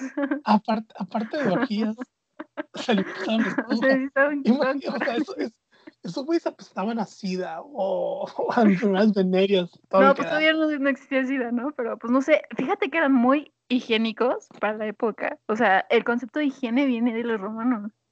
Bueno, de los griegos, ¿no? De higeia, pero... O sea, para Irónico, época, eh, para lo que tenían, eran higiénicos. irónico, porque en Europa ahorita no son higiénicos. muy irónico. Es muy irónico. Entonces sí, ¿no? Como que se les quedó la costumbre de bañarse una vez al mes. Sí, es como que, eh, ah, pues por necesidad nos bañamos una vez al mes. Pero señor, agua para bañarse todos los días, una vez al mes. no molestes. Sí, sí, favor. hay gente que, que así es, ¿no? Y pues, o sea, eh, por ejemplo, el Levi's surgió una necesidad, eh, o sea, los pantalones de mezclilla de marca Levi's fue básicamente, eh, o más pues, bien específico, los remaches, o ya ves que en tus jeans tienes como remaches, no eran por estética, sino eran porque los mineros usaban esos jeans por su resistencia, pero Ah, los sí. bolsillos estaban muy malos. Entonces, para sostener todas las, las herramientas, remacharon con cobre lo- los puntos débiles y por eso tiene ahí. Ah. Y, y, por, por ejemplo, ese, ese que es un, es un dato común, ¿no? Este que te voy a decir, que el bolsillito que tienes dentro del, probablemente está en el bolsillo derecho, el Ajá. que está como más chiquito, ahí cargabas eh, botones. Sí, o sea, ahorita lo vemos como un artículo común o que nadie le pone atención, pero pues en su momento por algo surgieron, no surgieron nomás como moda. Que Ah, ahorita ya todo lo hacen nomás por moda, no como por comodidad. Además por necesidad, ¿no? Sí. Sí, sí. Pero como ahorita, Entonces, pues prácticamente dicen, todo está inventado, pero pues bien dicen que el, que el, que el ocio o la flojera es la madre de todas las ciencias. Porque a partir de la flojera inventan todo. pues puede Ay. ser, no sé. Ya me enfadé del planeta Tierra, vamos a la luna. Pues Así es. invitada y la invitada escoge la canción. Y la invitada escogió Mariners Apartment Complex de Lana del Apart. Rey. Ajá. Es apartament, a mí me sale como apartament. Bueno, así me salió cuando lo investigué. O sea, sí, es que la A se omite. Ah, ok. Perdonen mi inglés, chicos. Sí lo liberé en la uni, pero no soy un gran hablador de inglés. La canción es una canción de la cantautora Elizabeth. El perro empezó a ladrar. Gracias. Déjeme hablar, perro, por favor. Su perrito. A mitad de, de podcast. No, no, no, no. Al menos no suena el teléfono. Siempre suena el teléfono. Increíble calidad. Sí, o sea, tercer mundo todo lo que da. O sea, tú, tú no sabes lo que sucede aquí. O sea, no suena el teléfono hoy, pero ay, va el perro a ladrar. Bueno, eh, la canción es una canción de la cantautora Elizabeth Wool, Woolrich, Woolrich. Grant, mejor conocida como Lana del Rey, la Anita. que pues perdona los ríos, vivo en una casa muy pequeña. Que, que, escrita con Jack Antoff, Antonoff, que ha escrito por un ejemplo, no es para distraernos, eh, varias canciones de Taylor Swift, como Getaway Car, Look What You Made Me Do y Out, of the Woods. Ah, son muy buenas esas rolas. Por eso las mencioné en específico, para que, o sea, tuvieran un poco de la calidad de... de la de Getaway Car me gusta mucho, la verdad. Getaway Car, Tom Hiddleston. o sea, bueno, no me meto mucho en la vida personal de Swift, pero, pero no sé, sus nuevos álbumes están buenos, ¿no? Y eso que casi no me gusta el pop, pero no sé, se me hacen, están chidos. Ella es una reina. sí. Ya, simplemente. Lanzada. ¿Qué pasó? No, que sí, estoy de acuerdo. Ah, sí. Es una eh, reina. Esta canción fue lanzada el 12 de septiembre de 2018 como el primer single del álbum Norman Fucking Rockwell, lanzado el 30 de agosto del 2019. Lana dio un trasfondo de, de la canción en una entrevista a BBC Radio One, que para los que no saben, hagan de cuenta que el BBC es como que es la compañía más de televisiva más grande en, en Reino Unido básicamente podríamos decir como Televisa, pero con buen presupuesto, que se supone que, o sea, no sé de política, pero... O sea, más o menos. Más o menos en ese aspecto, o sea, es la más grande, es la que tiene más presupuesto, sus series son muy buenas, o sea, no son... A veces, a veces sus efectos visuales son como... Increíbles, ¿no? A veces son muy baratos, pero los guiones o las historias son muy buenas. Sí, sí muchas series de ahí me, gustan mucho. Eh, no sé si, si, si a la gente ya ha visto series de la BBC. Ya les, recomendé Sherlock, que también está muy buena. Entonces, sí hay un poco de, o sea, este es el ejemplo más burdo que les puedo poner, pero sí hay mucha diferencia entre BBC y, Televisa. O sea, bueno, obviamente. O sea, están como millones de, de, de años luz, ¿no? O sea, BBC tiene calidad. BBC tiene calidad, casi casi es sinónimo de calidad. Y Televisa es, sinónimo de Rosa Guadalupe. O sea, Sí, Televisa no, no es bueno. No, es bueno. Entonces, hagan de cuenta que la BBC es igual que Televisa, tiene una radio, pero tiene tres, que es BBC Radio 1, 2 y 3. Creo que tiene tres. Entonces, el BBC Radio 1 es como que la más chingona de allá. Y muchos cantantes van y, y dan entrevistas y no sé si te ha tocado ver que cuando van cantan una canción de ellos y un cover.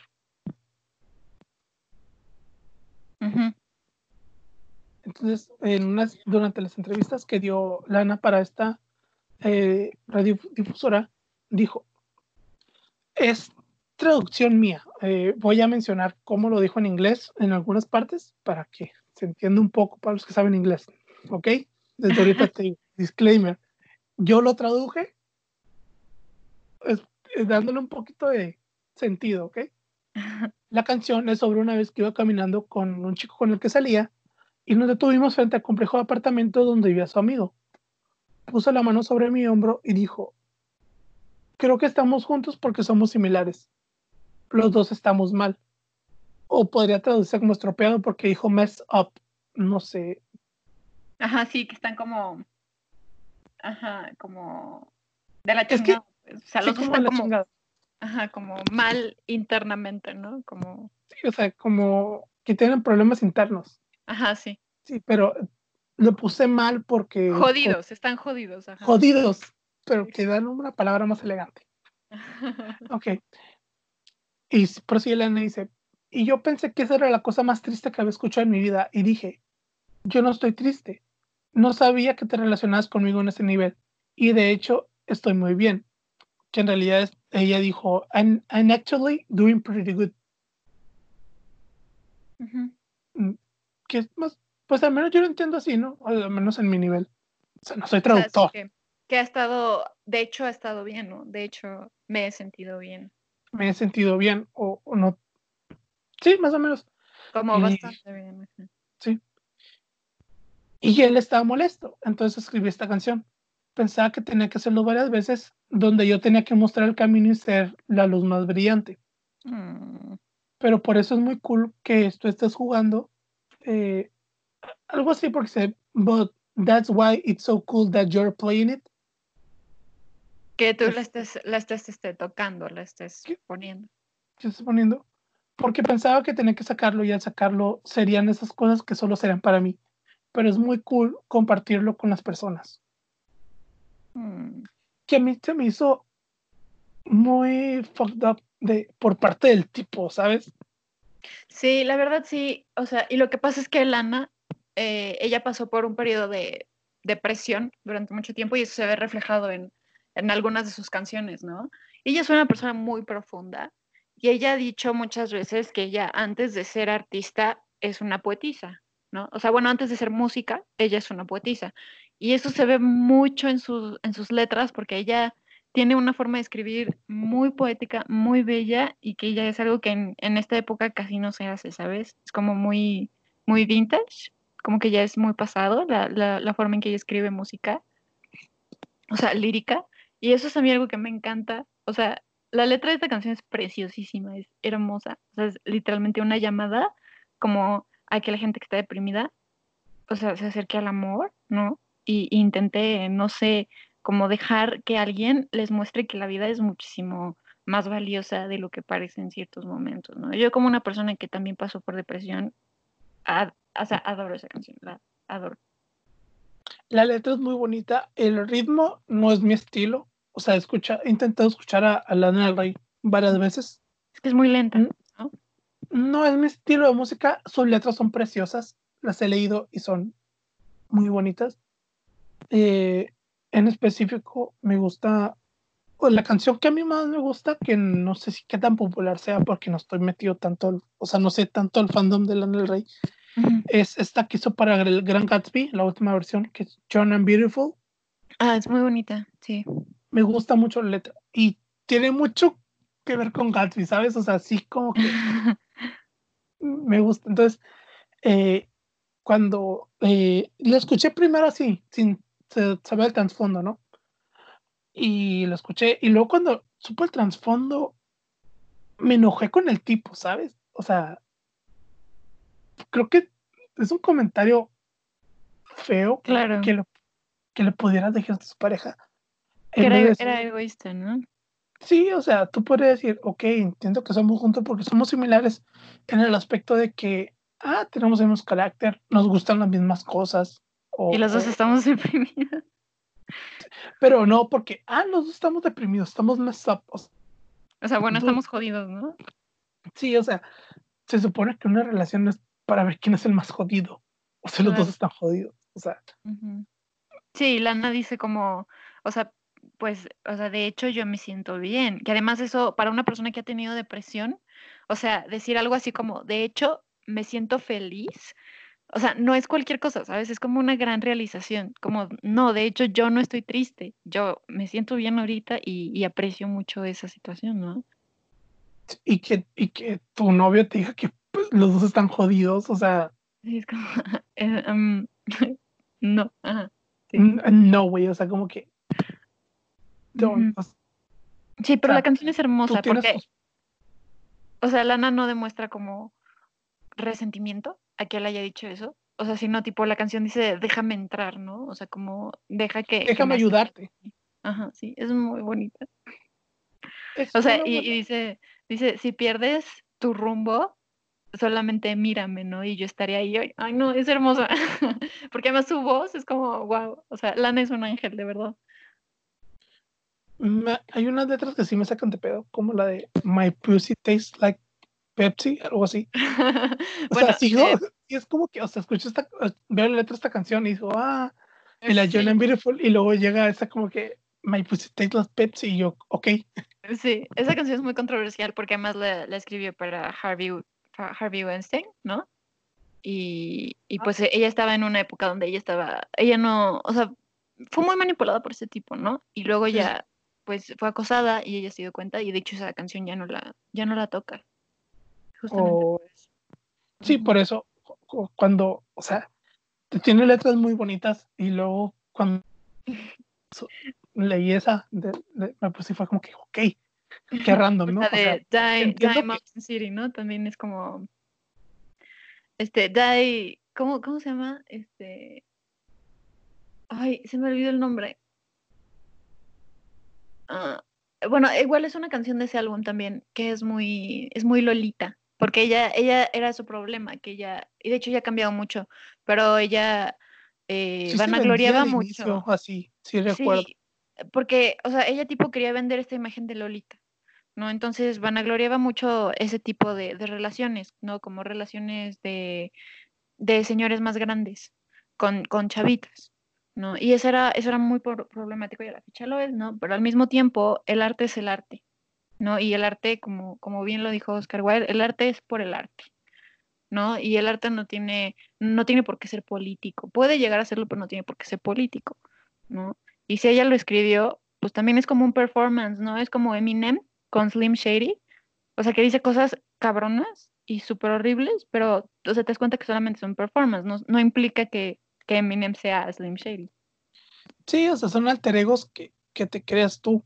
Claro, ¿no? Entonces es lo mismo. O sea, por ejemplo, Lana también tiene, tiene canciones en donde es muy católica y donde demuestra que, o sea, no sé, como un lado religioso que realmente ella no posee, porque ella no es una persona religiosa. Entonces también es como hasta qué punto sus letras son sinceras, ¿no? En dónde son sinceras, en dónde no son sinceras y así, ¿no? ¿Qué cosas son más estética y estilo? Sí, por ejemplo, eh, esto, eh, esto sigo un podcast que acaban de, crear en Spotify, pero producido exclusivamente por Spotify. Se llama Toma Uno, que le hacen entrevistas a comediantes eh, cada semana. Y y fíjate que eh, he escuchado muchas, a lo, o sea, tomando el, comentario que dijiste que, que puedes vender una imagen, eh, no recuerdo qué comediante, creo que fue a Alex Fernández, le preguntaban que sí, qué tan difícil es eh, el separar el personaje de la persona. O sea, porque el, el, viernes miré un stand, miré a Franco Escamilla otra vez eh, con, con, mejor amiga eh, por, por llamada. Y, y él comenta, o sea, lo dice de chiste, pero sí es cierto. O sea, le, decía, tú me ves aquí arriba ah, eh, contando chistes, contando anécdotas chistosas, pero tú te acercas fuera o, o abajo del escenario y, y, soy muy serio. O sea, me vas a ir al aeropuerto agachado con audífonos sin hablar a nadie porque me atarra la gente. O sea, también eh, hay que entender que a veces el, lo que vende el artista no es lo mismo que hay en la, en la... Sí, claro, sí. Que también viene un, viene un dilema, ¿no? Al separar al, al artista de la obra. Pero eso más surge cuando hay algún conflicto moral con el artista. Cuando hay como una narrativa que lo subyace, ¿no? Más bien. Sí, o sea, cuando ya las cosas van por otro lado y te estás dando cuenta que ella es más peligroso, ¿no? Sí, por ejemplo, la que siempre, la que está ahorita en boca de todos es J.K. Rowling. sí. O sea, separarla es el artista. Y, oh, y lo dicen, pero ¿por qué ella ahorita sí la están haciendo, no la están separando? O sea, es que no es eso, porque tipo el problema no es Harry Potter, el problema es J.K. Rowling como autora. Ella, O sea, ella directamente dice cosas que son muy problemáticas, o sea, como persona, o sea, como, ¿cómo se llama ella? Joan. Ajá, como Joan Rowling, ella es una persona problemática. Sí, o sea, entonces, eh, y dicen, sepárenla, y, pero también, eh, no, no, quiero hablar de la cultura de la cancelación, sino me refiero al aspecto de separar el personaje, porque puede llegar a ser muy difícil el artista, ¿sabes? O al menos el, el, que tú piensas que siempre estás ahí o que siempre vas, que el, el artista te va a decir, ah, ok, siempre es igual, eh, por fuera y, en el escenario, ¿no? A, a veces, el, por ejemplo, no me acuerdo qué comediante, sinceramente, eh, decía que él sin micrófono se sentía muy, muy débil. O sea, el, micrófono para él era, ¿cómo decirlo? Como que su ancla, pues. O sea, el micrófono lo hacía sentir poderoso y él es cuando entra en personaje. Que sí es cierto, a veces no puede separar, a veces la persona que está arriba sí es la misma persona que, que, que abajo, ¿no? Pero no suele suceder tan así. Y, y decía que, por ejemplo, estos comediantes estadounidenses como Dave Chappelle, eh, Bill Burr, que hablan como que cosas del aborto o, cosas de, de, del, de, pues, que ahorita en, Latinoamérica son como que, ah, como que se ve la gente, pero ya, entre comillas, son como cosas medio superadas, pero que estén en el stand-up o en la rutina de ellos no quiere decir que estén de acuerdo. Por ejemplo, eh, mira, un stand-up de un chico, se me olvidó el nombre, eh, que era escritor de Saturday Night Live, mm, que, esa, que, ah, claro, es afroamericano por los comentarios que voy a hacer. Él en su stand-up dice, a mí me cae bien Donald Trump. Y todos, pues callados, ¿no? Así como que, awkward. Sí, pero dice, no como presidente, pero como amigo. O sea, y él juega como con la idea de que no, imagínate llegar y que pues te disparen las chelas o cosas así, pues, o sea, pero bromea. Pero a lo mejor él abajo, o sea, dentro de la rutina lo dice y te lo crees y, y jajaja, jiji, y él bajando a lo mejor dice yo odio a Donald Trump. Claro. O sea, y, y es, a lo mejor ella también, eh, Lana tuvo que, pues, como que separar el personaje que quería vender a ella ser ella misma o al menos lo que ella quería ah, hablar, porque ella misma lo dice en la entrevista que te dije, porque pensaba que, o sea, le iba a sacar la canción y ok, y nomás iba a ser para mí o le iba a escribir y, y, nada, pero ya pues como que se sintió mejor o era cool para ella compartirlo con las personas y poder hablar de ello. Claro, sí. No sé, y para acabar sobre la canción, eh, una reportera de la revista Rolling Stones, Brittany eh, Spanos, dijo que la canción se sentía como una secuela espiritual de Chelsea Hotel número 2 del cantante Leonard Cohen. Mm, sí. No, no, no la escuché, eh, la, de Leonard Cohen, la voy a escuchar ahorita. Es muy bella. Pero, eh, a ver, tú que sí la has escuchado, ¿sí consideras o al menos eh, sí, sí, la verdad sí, yo creo que Lana tiene muchas influencias de ese aspecto. De hecho, generalmente hace incontables referencias a, mucha de la cultura del siglo pasado, ¿no? Entonces, o sea, yo sí creo que, tiene un matiz muy, muy similar, la verdad. Sí, me, pareció curioso eh, el, el comentario, digo, no es que siempre te comparen con Leonard Cohen o con o que tu canción sea una secuela espiritual o que la relacionen con otra. o sea, no es, algo común, al menos para mí. La cosa es que Lana, porque es una cantante muy popular, yo creo que la gente suele subestimarla bastante. O sea, pero yo soy su fan, ¿no? Entonces, yo como fan, pues obviamente la voy a ver acá como, como una gran artista, ¿no? Hay gente que, que, que no la ve así, ¿no? Y está bien, ¿no? Pero yo creo que sí la gente la subestima mucho justamente por esa imagen de, no sé, de artista popular chona, ¿no? O sea, pero realmente ella a nivel calidad musical y especialmente calidad lírica es muy buena. Es, es como también como dicen con Taylor. O sea, no es por compararla, son estilos diferentes, ¿no? Pero, por ejemplo, Taylor dice, no, que es muy pop. Pero, por ejemplo, tienes canciones muy buenas como All Too Well. O sea, que no están dentro del pop, era en su etapa country, pero mira la calidad de, o sea, de lo que escribía. Y, y está la última de, en el último álbum que es Soon You Get Better, que vuelve poquito también otra vez al country, eh, con esos tonos.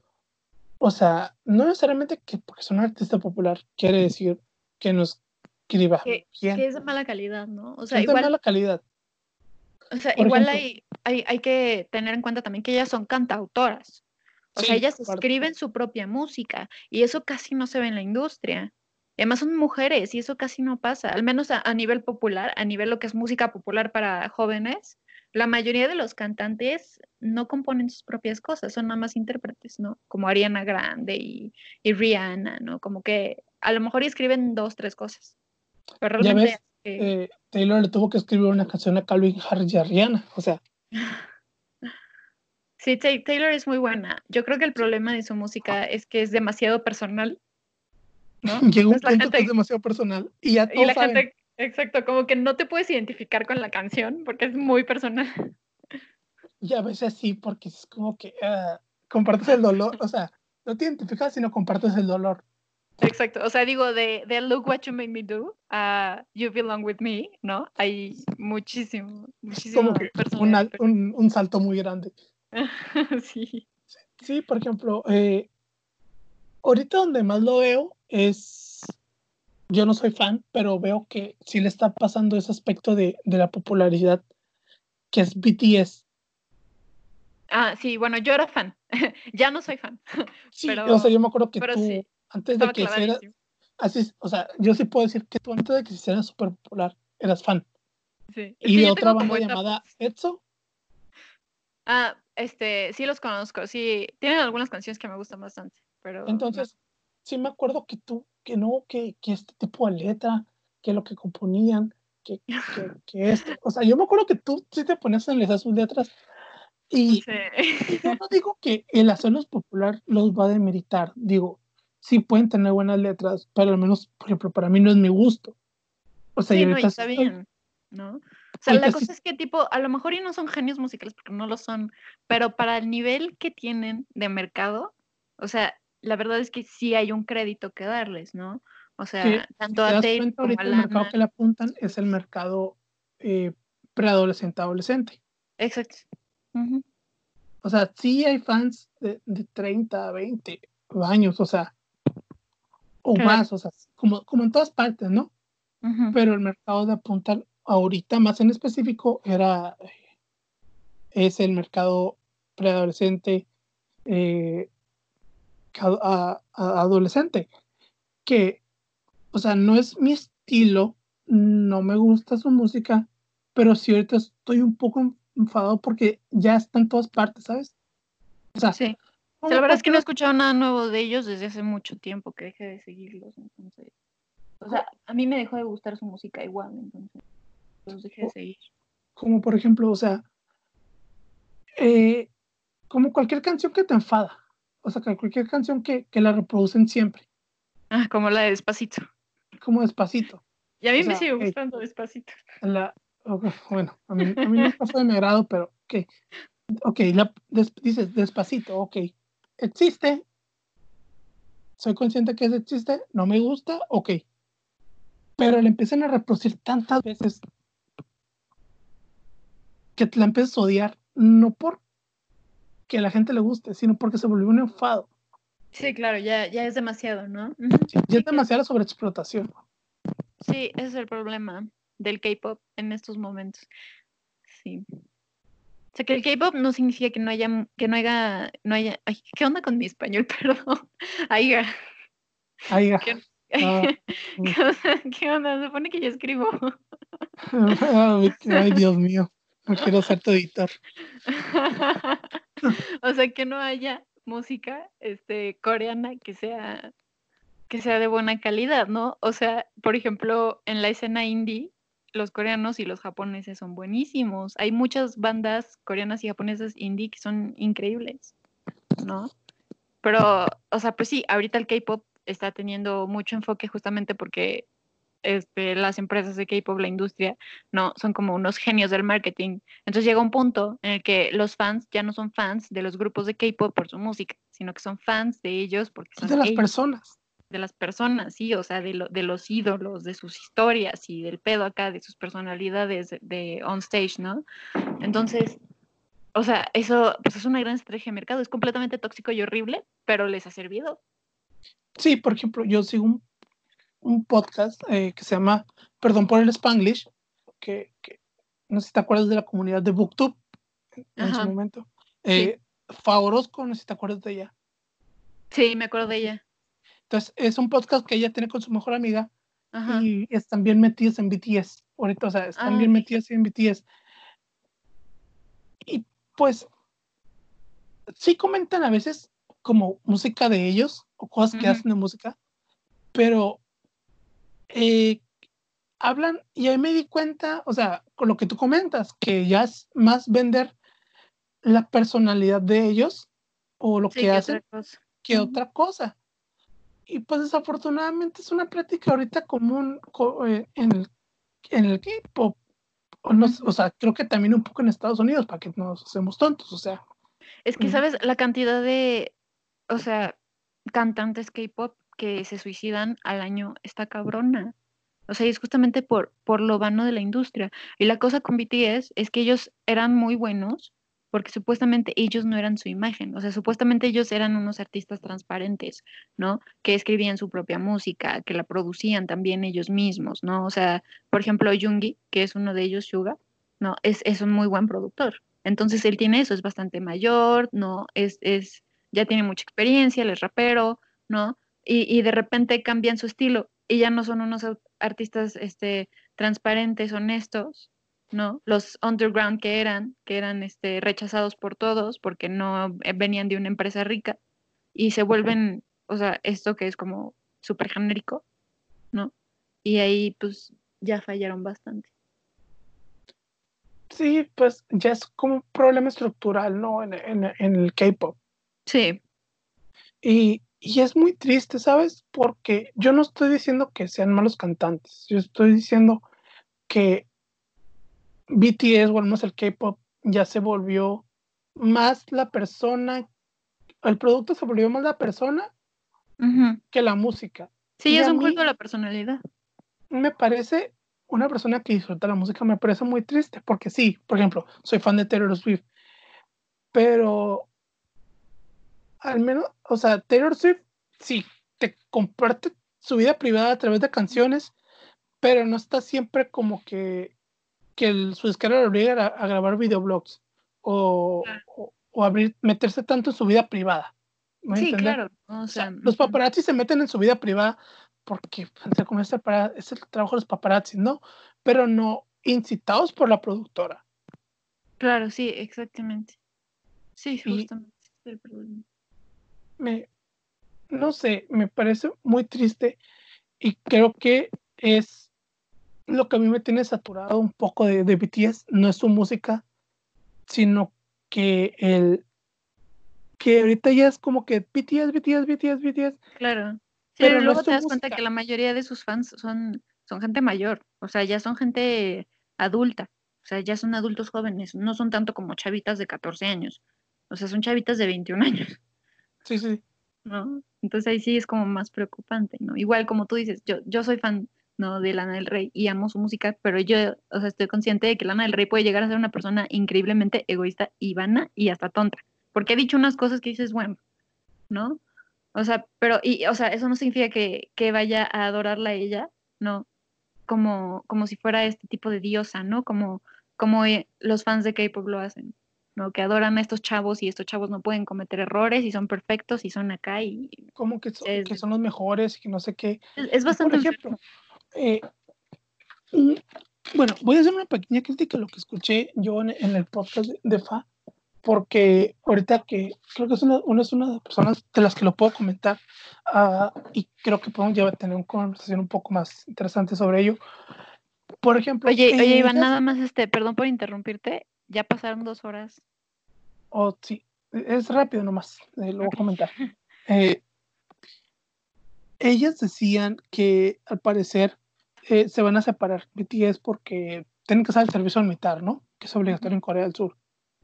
Pero que creo que te perdonan el hacer el servicio militar por ciertas cosas en Corea, en Corea del Sur. Y entonces, pues decían, no, que se lo perdonaran a, a BTS, que porque eh, hiciera, compartían el, el, la cultura coreana en, eh, en, el mundo. Y, y, dije, eh, la cultura que te quiere vender el, el, el productor, ¿no? O sea, mm. a mi punto de vista fue como que... Mm, claro.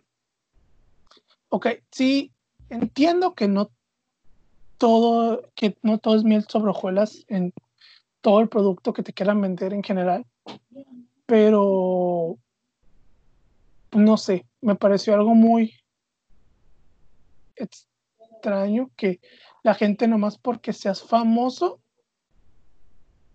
al menos en, ese aspecto, eh, hicieras de, de esa manera, ¿sabes? Claro. Sí, claro. Que más son gente rica, ¿no? No olvidemos que son gente rica. o sea, no son, no son morros que dices tú, va empezando o hizo algo extraordinario, o sea, son, son morros ricos. O sea, no, bueno, ellos sí, sí, sí vinieron de, eh, de, trasfondos, de trasfondos pobres, ¿no? O sea, ellos cuentan sus historias y eso era parte de su transparencia y del hecho de que eran artistas distintos, ¿no? O sea, como por ejemplo Jungi, ¿no? De repente no alcanzaba ni para el camión, ¿no? Pero, pero ahorita son multimillonarios, o sea, ahorita tienen un chingo de varo. O sea, ahorita, no sé, igual porque son coreanos también sufren, sufren cierta discriminación dentro de la industria, ¿no? Pero eso tampoco excusa el hecho de que, y no son nada más ellos, es la industria eh, por completo, y ellos son, son una excepción incluso, ¿no? Porque comparado con otros grupos y con, otros, con otras empresas, están cabronas, ¿no? Pero sí, o sea, el K-pop en general yo creo que refleja una parte muy vana de, de lo que es la, la, el entretenimiento humano, la verdad. Sea, a dónde podemos llegar. Que más no es algo que no se haya visto ya, porque en Estados Unidos también es una mierda, igual, ¿no? Sí, Pero, sí. Pues, pues como es el, es el tema hablar todavía el K-pop, o sea, en la actualidad. Así y es. y pues ahorita los ojos no están en Estados Unidos, están sobre en Corea. Y, y bueno, creo que es lo que todo lo que quería comentar respecto de, del K-pop, que creo que parecía una persona eh, indicada porque pues una, una fan o ex fan de, de BTS tampoco es como que me voy a poner a hablar sobre esto con una persona que no sepa K-pop, o sea. Sí, así es, yo estaba muy obsesionada con BTS. Sí, sí recuerdo mucho. O sea, me gasté como 600 pesos, güey, de mi cumpleaños en una chamarra de BTS. o sea, no la uso ya porque pues me da vergüenza, ¿no? que me digan, no sé, Korea Boo o, no sé, como es, un army, ¿no? o sea, ya, ya es como, o sea, perdón si hay, si hay algún army por ahí que está escuchando, es, es, o sea, los respeto mucho, pero, o sea, para mí sí era una obsesión cabrona, ¿no? Entonces, sí, esa sí es una parte de mi pasado que, que dices, bueno. Sucedió, no puedo Ahora tengo otras obsesiones, ¿no? Ahora ya, ya son otras obsesiones, pero... No, hasta yo me acuerdo que estás obsesionada con Alex Turner de Arctic Monkeys. Ah, ah, ah, o sea, bueno, eso fue hace mucho, pero fue por un tiempo muy corto. O sea, no, hubo una época, güey, en la secundaria en la que estaba obsesionada con Axel Rose, imagínate. También, ahí sí. en esa fecha te conocí, o sea, fue Axel Rose, luego Alex Turner. ¿Qué decías? es que no está guapo, pero tiene un set y yo de qué demonios. Es que sí, o sea. es que no sé, era como, era como un chico cool, ¿no? O sea, pinche narigón, pero. sí, ok, ok, eres mi amiga, te lo voy a no, pero, Axel Rose sí estaba, estaba muy guapo, eso hay que admitirlo. O sea, ahorita está hecho a la chingada, ¿no? Pero está hecho mierda, pero estaba muy guapo y joven. Sí, sí, pero sí. sí tenía su pelo largo y estaba acá todo. Ahí sí dices, bueno, o sea, es una justificación. Ahí sí me permito estar obsesionada. Y luego ya llega Let's Turner y yo de. No entiendo qué está haciendo. Pero bueno, ok. O sea, he pasado por, no, pero creo que ya estoy creciendo y creo que con BTS me di cuenta, ¿no? Como que ya fue como, o sea, me estoy obsesionando con cosas distintas, ¿sabes? No como con los lenguajes, ¿no? O sea, eso está chido, ¿no? aprendes un lenguaje y si es algo que, que, que, te vaya a servir en la vida. Pero ser fan de un grupo no te va a servir de nada en la vida. ¿Para qué te obsesionas? Pues sí. Yo, pues, o sea, por ejemplo, yo entiendo que a mí me, me encanta Taylor Swift, la amo, pero tampoco estoy como que, eh, voy a comprar un chingo de merch de Taylor Swift y eso, okay, es como que, ok, no me avergüenza, pero tampoco es como que voy a dedicarle todo mi tiempo a Taylor Swift. o sea, puedes, es parte como de crecer, ¿no? De que aprendes a tener una relación sana con el objeto de afecto, ¿no? Es como yo te digo con Lana del Rey. O sea, yo amo su música, la adoro. O sea, y a veces ella me parece como una figura así acá encantadora, ¿no? Pero pues al mismo tiempo es un ser humano. Entonces, pues bueno, no te puedes esperar nada de un ser humano. o sea, sí te puedes esperar cosas, pero nada así extraordinario, ¿sabes? De todas formas, la gente falla, la gente tiene sus errores. Y ese es el pedo con, con, con los chavos que son de K-pop, los idols, ¿no? Que su, su propia audiencia no les permite cometer errores. Entonces terminan suicidándose, terminan porque tienen que ser perfectos, tienen que ser acá los, los, no sé, semidioses acá, ¿no? Guapísimos, que bailan perfecto, cantan perfecto y son gente perfecta. Qué feo. O sea, sí. En general, dice uno ser famoso, pero el lado oscuro de la fama es muy, muy oscuro. ser rico nada más con eso ya. Sí, ser rico, o sea, no importa mientras sea legal, ser, rico y ya. Porque el, tener la fama sí te quita un poco de, aparte de privacidad, sí. te, te, estigmatiza y te... Y pues a veces quiero o no, se escucha feo, pues como dice la gente, vivo de mi público. Y si la gente no te consume o no te, pues pierdes el dinero. Sí, te dan una responsabilidad pública muy fuerte, ¿no? Que igual es como el pedo con la cultura de cancelación, ¿no? Que la gente espera que seas un ejemplo moral y pues eso no va a pasar. Sí, y aparte la cancelación es como que no es, ok, te reprochamos lo que hiciste en el pasado o lo que estás haciendo ahorita, pero te damos la oportunidad de ser otra persona. No, la cultura de cancelación es como que aquí y ya. O sea, tú ya no vas a ser nadie a partir de aquí. E interrumpe un poco el proceso de maduración, a mi gusto, de la persona, a pesar de que, porque queramos o no, puedes tener 30, 50 años y seguir madurando en cuestiones porque no todos nacimos perfectos, no todos somos el ente eh, políticamente correcto que, que, la sociedad quiera que seamos, porque también hay cosas que grupos, independientemente el, grupo que tú le quieras poner nombre, eh, eh, religiosos, eh, feministas, comunidad LGBT, derechistas de izquierda, que te exigen ciertas cosas y no vas a tener a todo el mundo conforme. O sea, entiendo que hay cuestión de los derechos humanos que no se discuten, porque los derechos humanos no se discuten. Pero hay otras cosas en las que puedes discernir. Puedes discernir en creer si hay un Dios o, no lo hay. Claro. Pero hay cosas que ya están fijadas y que no se puede discernir. O sea, no puedes discernir en, permitir que se casen los, las personas eh, homosexuales. Claro. O sea, es algo que se tiene que dar.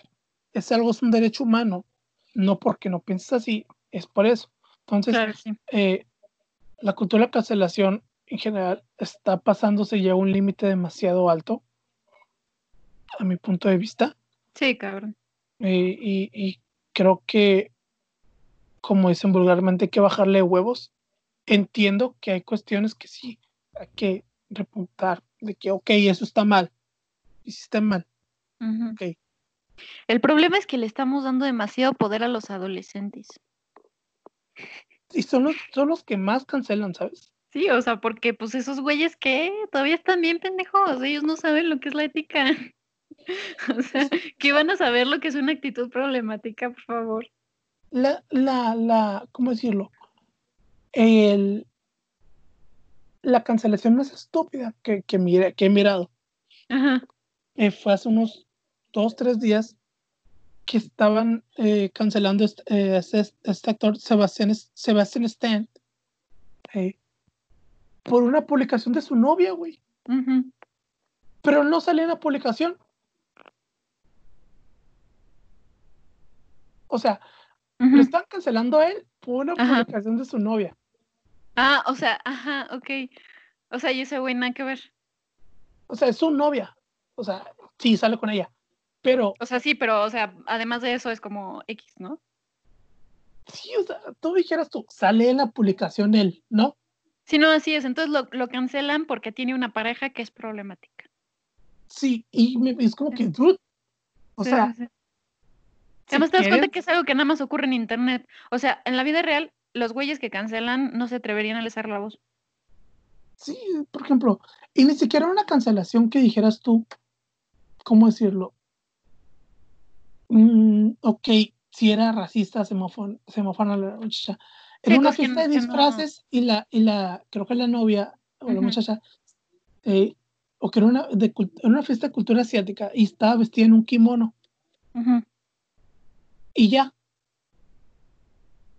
O sea, ella es lo Sí, que así voy. suele pasar. Porque sabes O que sea- la cancelación no es como, o sea, no es un buen medio, o sea, no me refiero a que ciertas actitudes no deben ser castigadas, hay actitudes que deben ser castigadas, pero no al punto del ostracismo social, ¿no? O sea, no al punto, o sea, el problema de la cancelación es que los parámetros del castigo suelen ser muchísimo más grandes que, que el castigo, o sea, que la, que la acción cometida. Sea, entonces, si una persona dice cualquier cosa o dijo cualquier cosa en el 2002 y lo posteó ahí, entonces un montón de gente ahorita va a agarrar y te va a ostraci- ostracizar, ¿no? Cuando nada que ver, o sea, es completamente este, desigual, ¿no? O sea, hay que, hay que aceptar que la gente cambia y que la gente tiene capacidad de, de, o sea, la gente puede cometer errores, la gente tiene permitido cometer errores, ¿no? Y cambiar en base a ellos. Pero la cancelación no te permite cambiar. Pues sí, y eso es triste. Eso es triste. Demasiado. Bueno, Itziar, gracias por estar en este podcast. Muchas gracias por invitarme, estuvo muy bueno.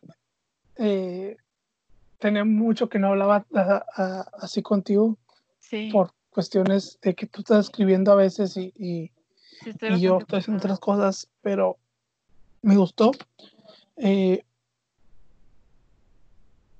bueno, creo que es alguna otra cosa que quieras agregar.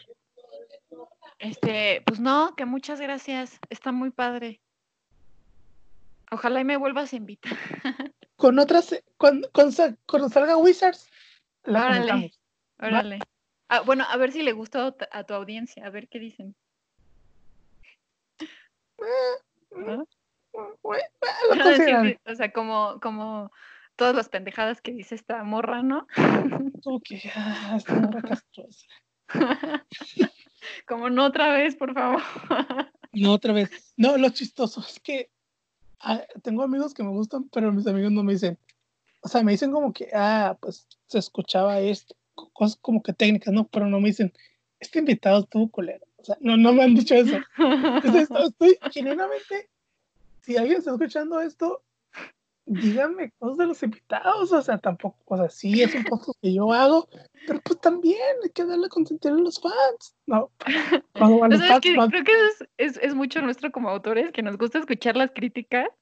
O sea, no sé, a mí como autora me choca cuando alguien lee un texto mío y nada más me dice cosas buenas del texto. Es como, güey, no, dime que está mal. sí, ¿No? o sea, ajá. y dime, ah, fulanito, este, este vato no me cayó bien. Ok, no, no me cayó bien. Y, y, y pues me gustaría, si alguien está escuchando, que me digan, o, o me manden un mensaje al, al- Instagram, arroba la, tel- la, la telarana, que, ah, ok, este invitado no me gustó, este invitado me gustó, este invitado como que no cae bien. Ujú. Eh, porque a veces, eh, pues dices tú, cuando ya tienes muchos seguidores, pues lo ves en la cantidad, lo ves en YouTube, ¿no? O, o- o lo ves en la cantidad de dislikes o likes. Pero en Spotify, pues ¿cómo lo miras? La Claro, cantidad sí. de reproducidas. Sí, no. Porque 10, 10 minutos, o sea, 10 segundos y es una reproducida. O sea, por Sí, eso, gente, si, si alguien está escuchando, dígame que si alguno de los eh, invitados, porque si unos que tengo planeado volverlos a invitar, Ajá. porque me gustó la charla, pero si usted fan de la telaraña, aunque sea el único fan, me dice, este invitado no me gustó, este invitado me parece mamón, invita a la chica que habla de filosofía. O sea, bueno, no hablamos de filosofía, ¿no? Pero, pero en algún momento igual podemos. In- Invita, a esta chica que, que pensó que los egipcios hacían Caca pasta dientes. Con, con mierda. Díganlo, háganlo saber. Gracias por escuchar este podcast. Como si estudio, estudio filosofía, pero, pero pues en la salle, ¿no? Entonces me falta sentido común. Demonio. Ahí salió la, la caca. Ya entendí lo de la caca. es broma. Eh, gracias, gente, por escuchar. Nos vemos la próxima semana y que tengan bonito fin de semana. Hasta luego.